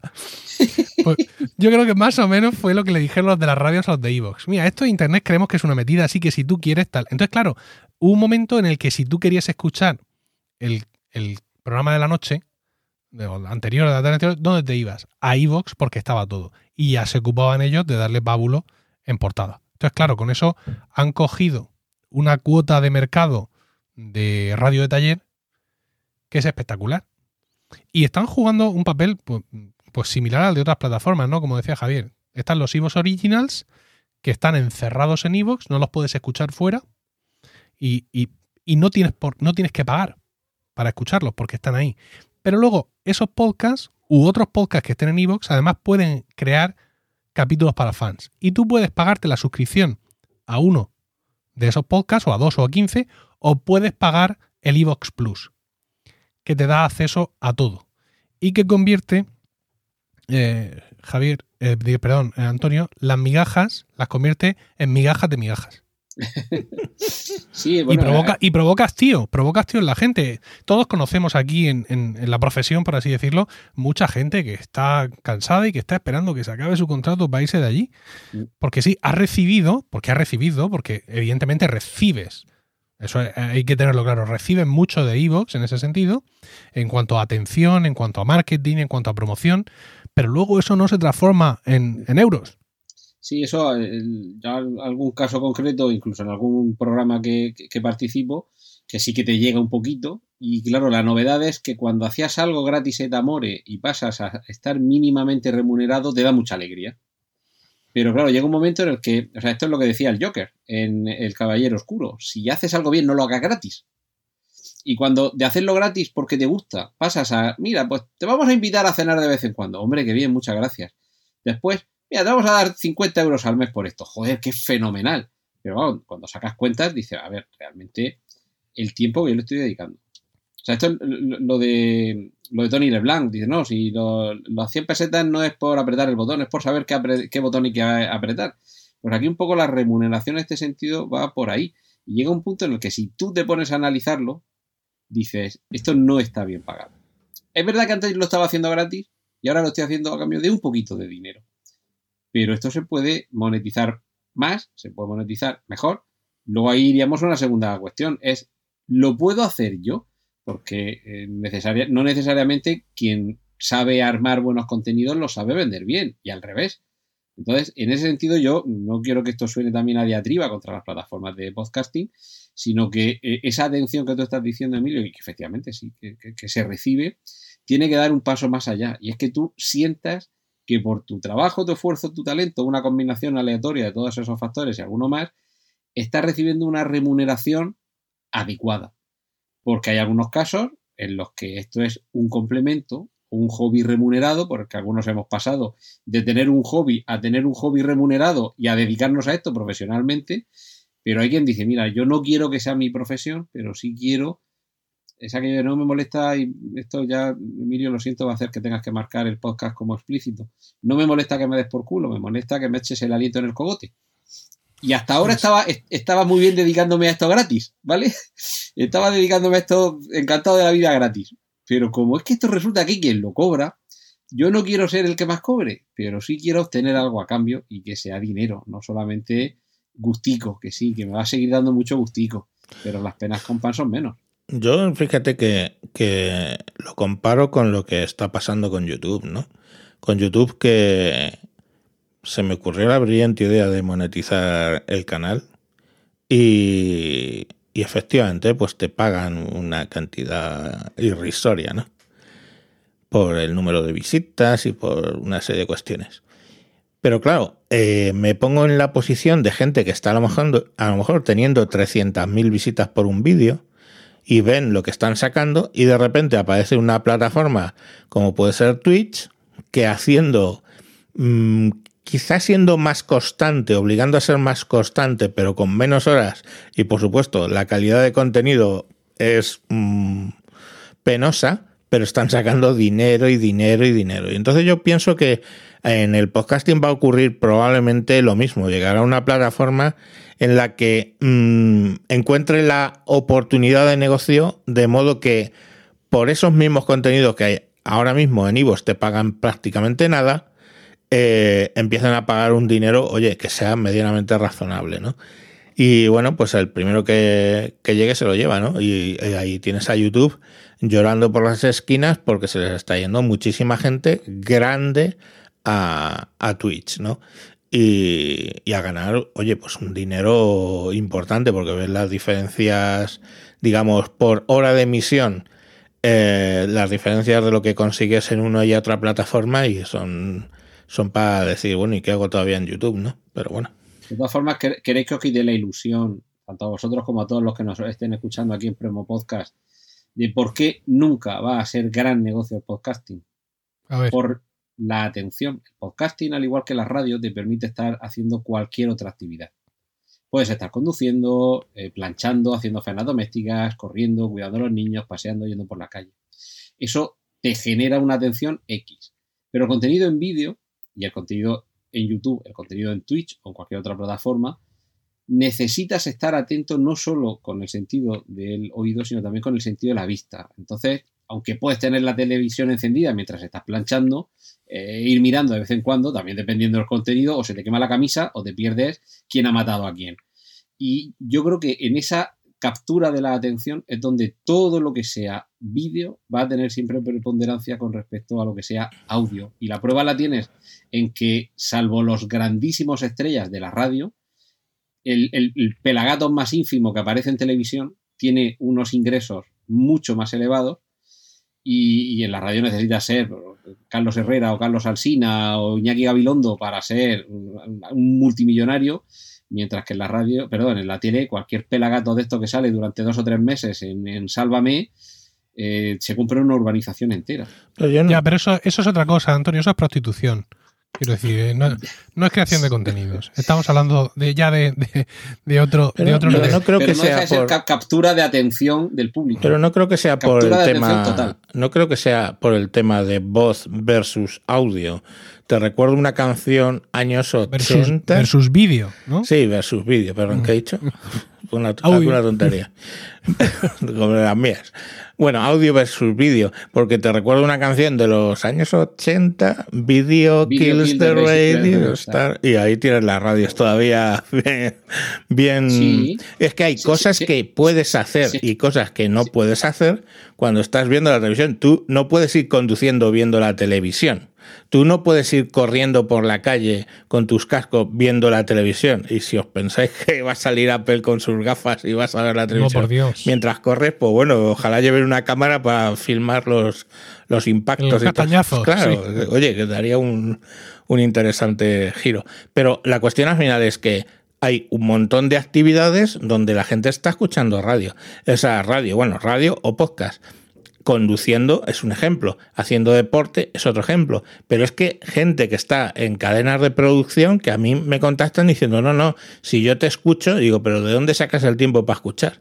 Y dice, yo escucho los programas estos, de Por Tierra, Mar y Aire, que, es de la cadena, que duran cuatro y cinco horas, pero es porque los escucho mientras estoy trabajando en la cadena. Pues vale, mm, no sé qué nivel de atención pondrán, pero si ahí eh, las cadenas meten anuncios, esos anuncios van a ser escuchados. No sé ya si atendidos, porque tampoco en el vídeo tú ves un anuncio y automáticamente mi cerebro, por lo menos en televisión, ya es veo anuncio y hace pop y se apaga. O sea, y luego he dicho, ¿he visto un vídeo de algo de que algo de un coche? O ahora es o algo de una colonia. Pero mm, no sé, quiero decir que yo no creo que vaya tanto por ahí el tema, ¿no? Hay una serie de actividades en donde el vídeo puede tener su sentido y que efectivamente toma más, más necesidad de atención, pero yo sí le veo valor, como se lo sigo viendo a la radio, es decir, pues, antes antes del 12 que me metí a empezar a escuchar podcast, lo que escuchaba era radio y ya está, no, no era otra cosa. Vamos. No, si, si, si, no digo que no tenga valor, digo que tiene menos porque está captando una atención menor. Y la prueba de por qué tiene más valor captar la atención del espectador en la tele que en la radio, la tienes en que primero la audiencia y los, los precios de la publicidad son mayores en la televisión, precisamente porque llega más gente y capta la atención de más gente cuando entra por los ojos que cuando entra solo por, los oídos, que efectivamente, eh, ¿de qué iba el anuncio? A lo mejor pero eso ya es fallo de quien ha elaborado la publicidad, que te quedas con el anuncio pero no con lo que te venden, eso es otra cuestión. Pero te has quedado con el anuncio porque te ha entrado por los ojos y eso es lo que tiene más valor. Y, la prueba de que eso va a seguir siendo así precisamente la tienes en la que siguen pasando los años, efectivamente seguimos escuchando la radio, pero luego ejemplo en primera persona que cualquier persona que haya salido con cierta asiduidad en televisión y en radio te lo podrá confirmar. Yo he estado veintitantos años en radio y una vez en la vida, una vez en una tienda, en una confitería, al, hacer el pedido me dijeron, oye, ¿tú eres el que sale este día en la radio haciendo esto? Pues, pues sí, efectivamente, soy yo. Y me reconoció por la voz. En televisión, hace años que no salgo y me dice, te veo los viernes cuando hablas de las películas. Digo, pues sí, sí que me ves que hace años que no me llamas. queda, queda un impacto mucho mayor en lo visual que en lo auditivo. Y ese impacto es incluso tan mayor que años después el espectador puede tener la sensación de que te, te vio la semana pasada cuando hace a lo mejor tres años que no te ha visto. Eso es lo que tiene más valor, eso es lo que hace que se genere más negocio, que la publicidad sea más cara. Y no digo que el podcasting profesional y de pago no vaya a ser negocio, digo que nunca va a ser equiparable a YouTube, a Twitch, a TikTok, que por cierto, TikTok eh, en el 2020, la séptima dirección de dominio más visitada del mundo, en 2020, este año la primera. Se ha merendado a Facebook, se ha merendado a Google, mm. Instagram ni siquiera está ya entre las 10 primeras y contenido de audio como dirección DNS más visitada en 2021 de contenido estrictamente de audio no hay ninguno. Es el vídeo que manda. Mira, si os parece, para, para ir terminando ya el debate, eh, volver un poco al informe de Evox ¿no? y a su, a su visión muy, muy particular de, del futuro. Eh, pero apunta aquí una cosa en la que yo pues, realmente nunca, nunca he creído. ¿no? Hemos eh, estado hablando de meterte en los Evox Originals y todo este tipo de historias, pero ellos tienen aquí un párrafo que apunta, digamos, a un punto intermedio, ¿no? Dice, Evox cuenta con más de 60.000 episodios exclusivos y gratuitos para sus oyentes. Evidentemente, habla de estos Evox Originals que solo puedes escuchar allí.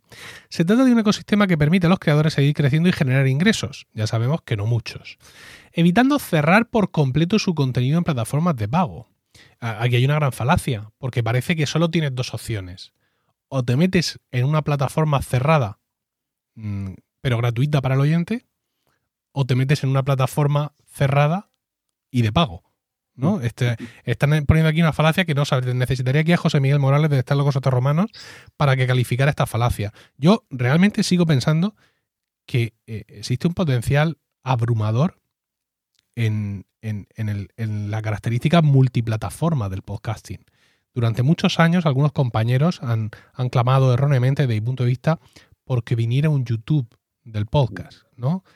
Eh, ahí está todo. La gente dice, yo tengo un canal a YouTube. No tienen que a ver en qué aplicación, como te gusto. Yo siempre he pensado que eso era un error y los movimientos eh, totalitarios de Spotify creo que me dan la razón. Y yo sigo pensando que el podcasting multiplataforma tiene un potencial, no ya un potencial futuro, sino actual, eh, tremendo, ¿no? La posibilidad de que realmente cualquiera te escuche de cualquier forma y en cualquier parte para mí es mucho más poderoso que las migajas que a mí me puedan dar por ser un Evox original o por tener mi podcast en exclusiva en Podimo y que la gente lo, tenga que escuchar allí, aunque no pague en Podimo, que eso también se puede hacer. ¿Qué, qué, gano yo con eso? ¿Por qué, ¿Por qué voy a poner, si yo lo que quiero que la gente me escuche, si yo quiero ampliar mi, mi, mi, plataforma de oyentes, quiero llegar a más gente, quiero que de esa forma posibles anunciantes, posibles patrocinadores vean que llego a un número considerable y cualificado, sobre todo de gente. ¿Por qué querría Javier yo meterme en, un jardín eh, vallado pero con una puerta que se abre? que, es, que no, sé cómo definir. no, lo que sí, hombre. Eh, luego ya es que vas a emplear tú cuando vayas a vender tu podcast a un anunciante y te diga, eh, vale, visualizaciones. Claro, eh, si a mí me dicen, por ejemplo, mañana visualizaciones de mm, tal podcast, eh, son datos que yo saqué. No es lo mismo que tú vas a una cadena de estas, tipo Podimo, tipo Evox, que ya tienen, digamos, hecho el nombre y que ya en la mente del anunciante dicen, ojo, ¿cuántos, ¿cuántas reproducciones tienen? Tantas reproducciones y luego encima que te hacen unas segmentaciones eh, brutales, porque en, marketing lo importante es la segmentación de decir, oye, yo tengo un producto que está muy bien pensado para gente de 20 a 30 años, entonces te van a ir y te van a decir, a ver, tu podcast, eh, ¿qué oyentes tienes en el rango de 20 a 30 años?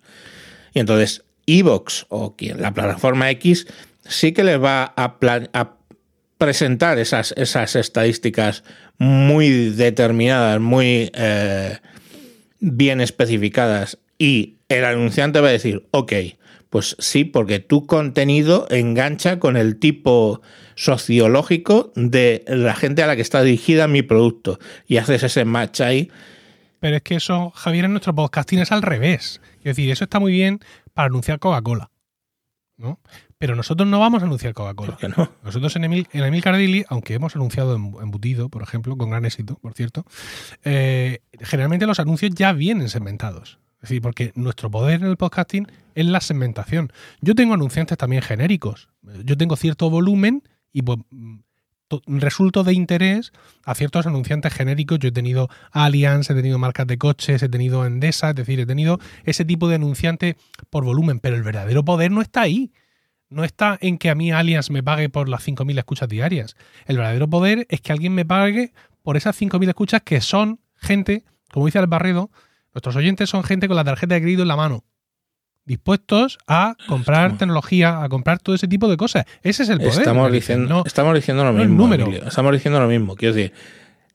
Pero la cuestión es, yo te lo estoy poniendo desde el punto de vista del anunciante que necesita esa información, que necesita saber, oye, pues Emilcar lo escucha mayoritariamente personas, varones de 50 años, con lo cual mi producto que es para la próstata, fijaros, o sea, por poner un poco idiota. yo, ya voy a pues Esto va a entrar, pum, perfecto, ¿no? Quiero decir, que es que el otro día estaba viendo Oyentes de. la próstata y entra perfecto, lo vendes fijo. Sí.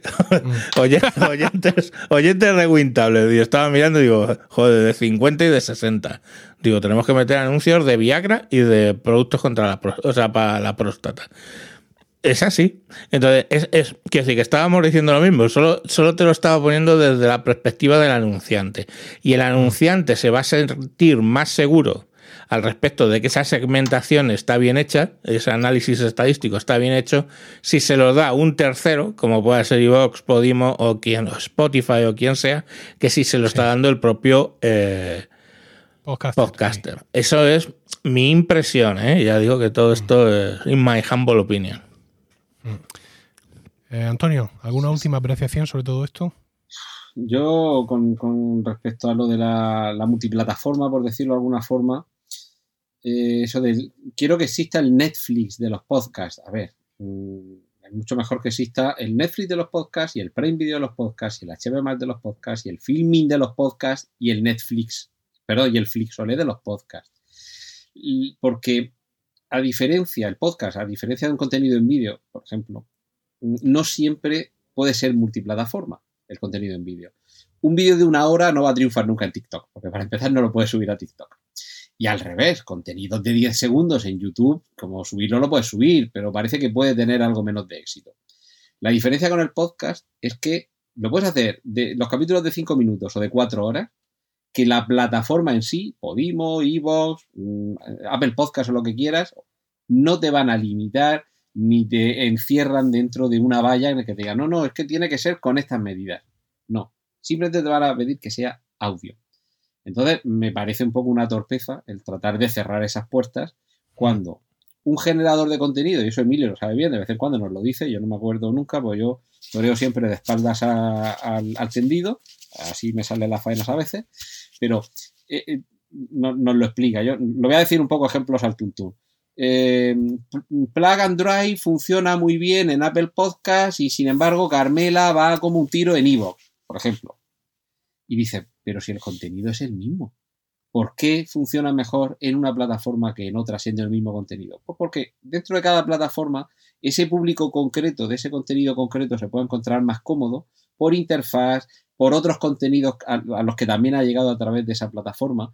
Entonces, desde el punto de vista del creador de contenido, lo de menos debería ser en qué plataforma lo, lo difundes y eso sí, claro, tomarse la molestia de tratar de difundirlo en el máximo de plataformas posibles, porque yo no veo que sea tan sencillo saber de antemano en qué plataforma vas a triunfar, porque si no, solo iríamos a una. Claro.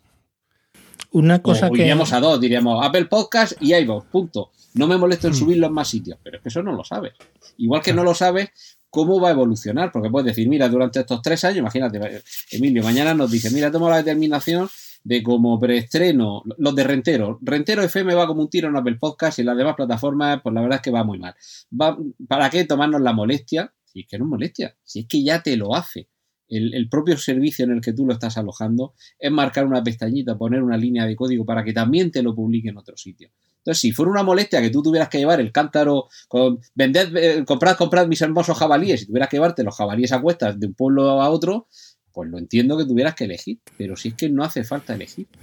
Una cosa que, publicaba en el artículo que has pasado, Emilio, y que estaba bastante interesante y me puse a escarbar un poco a ver qué era aquello porque no me sonaba, la verdad, era lo de Evox for Brands, el tipo marketplace este para anunciantes donde tú te apuntas y ellos consideran tu podcast o no para determinadas plataformas, para determinadas campañas y tú lo vas seleccionando, que tiene una similitud más o menos con las subastas de anuncios en, YouTube, aunque bueno, eh, con algún matiz.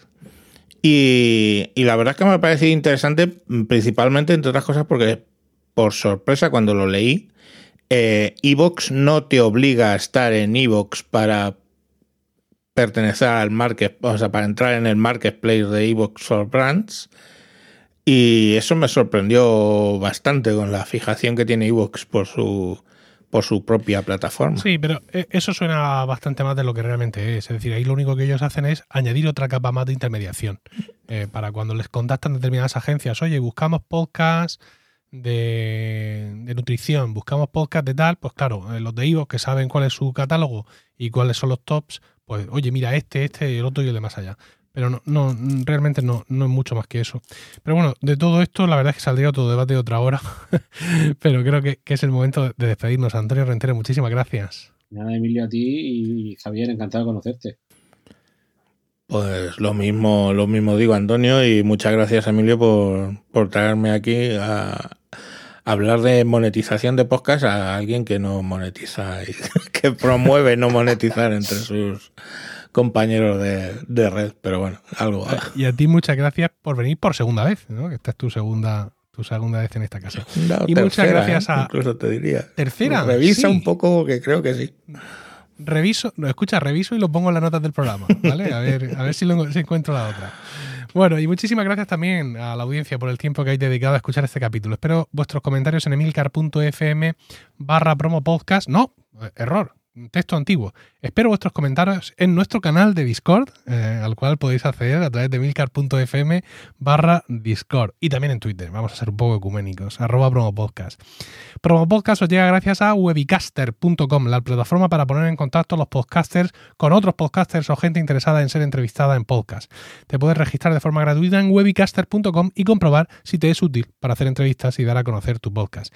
Y si quieres patrocinar un podcast, date de alta también porque están añadiendo la opción de poder encontrar patrocinadores directamente desde la plataforma. Todo esto en webicaster.com.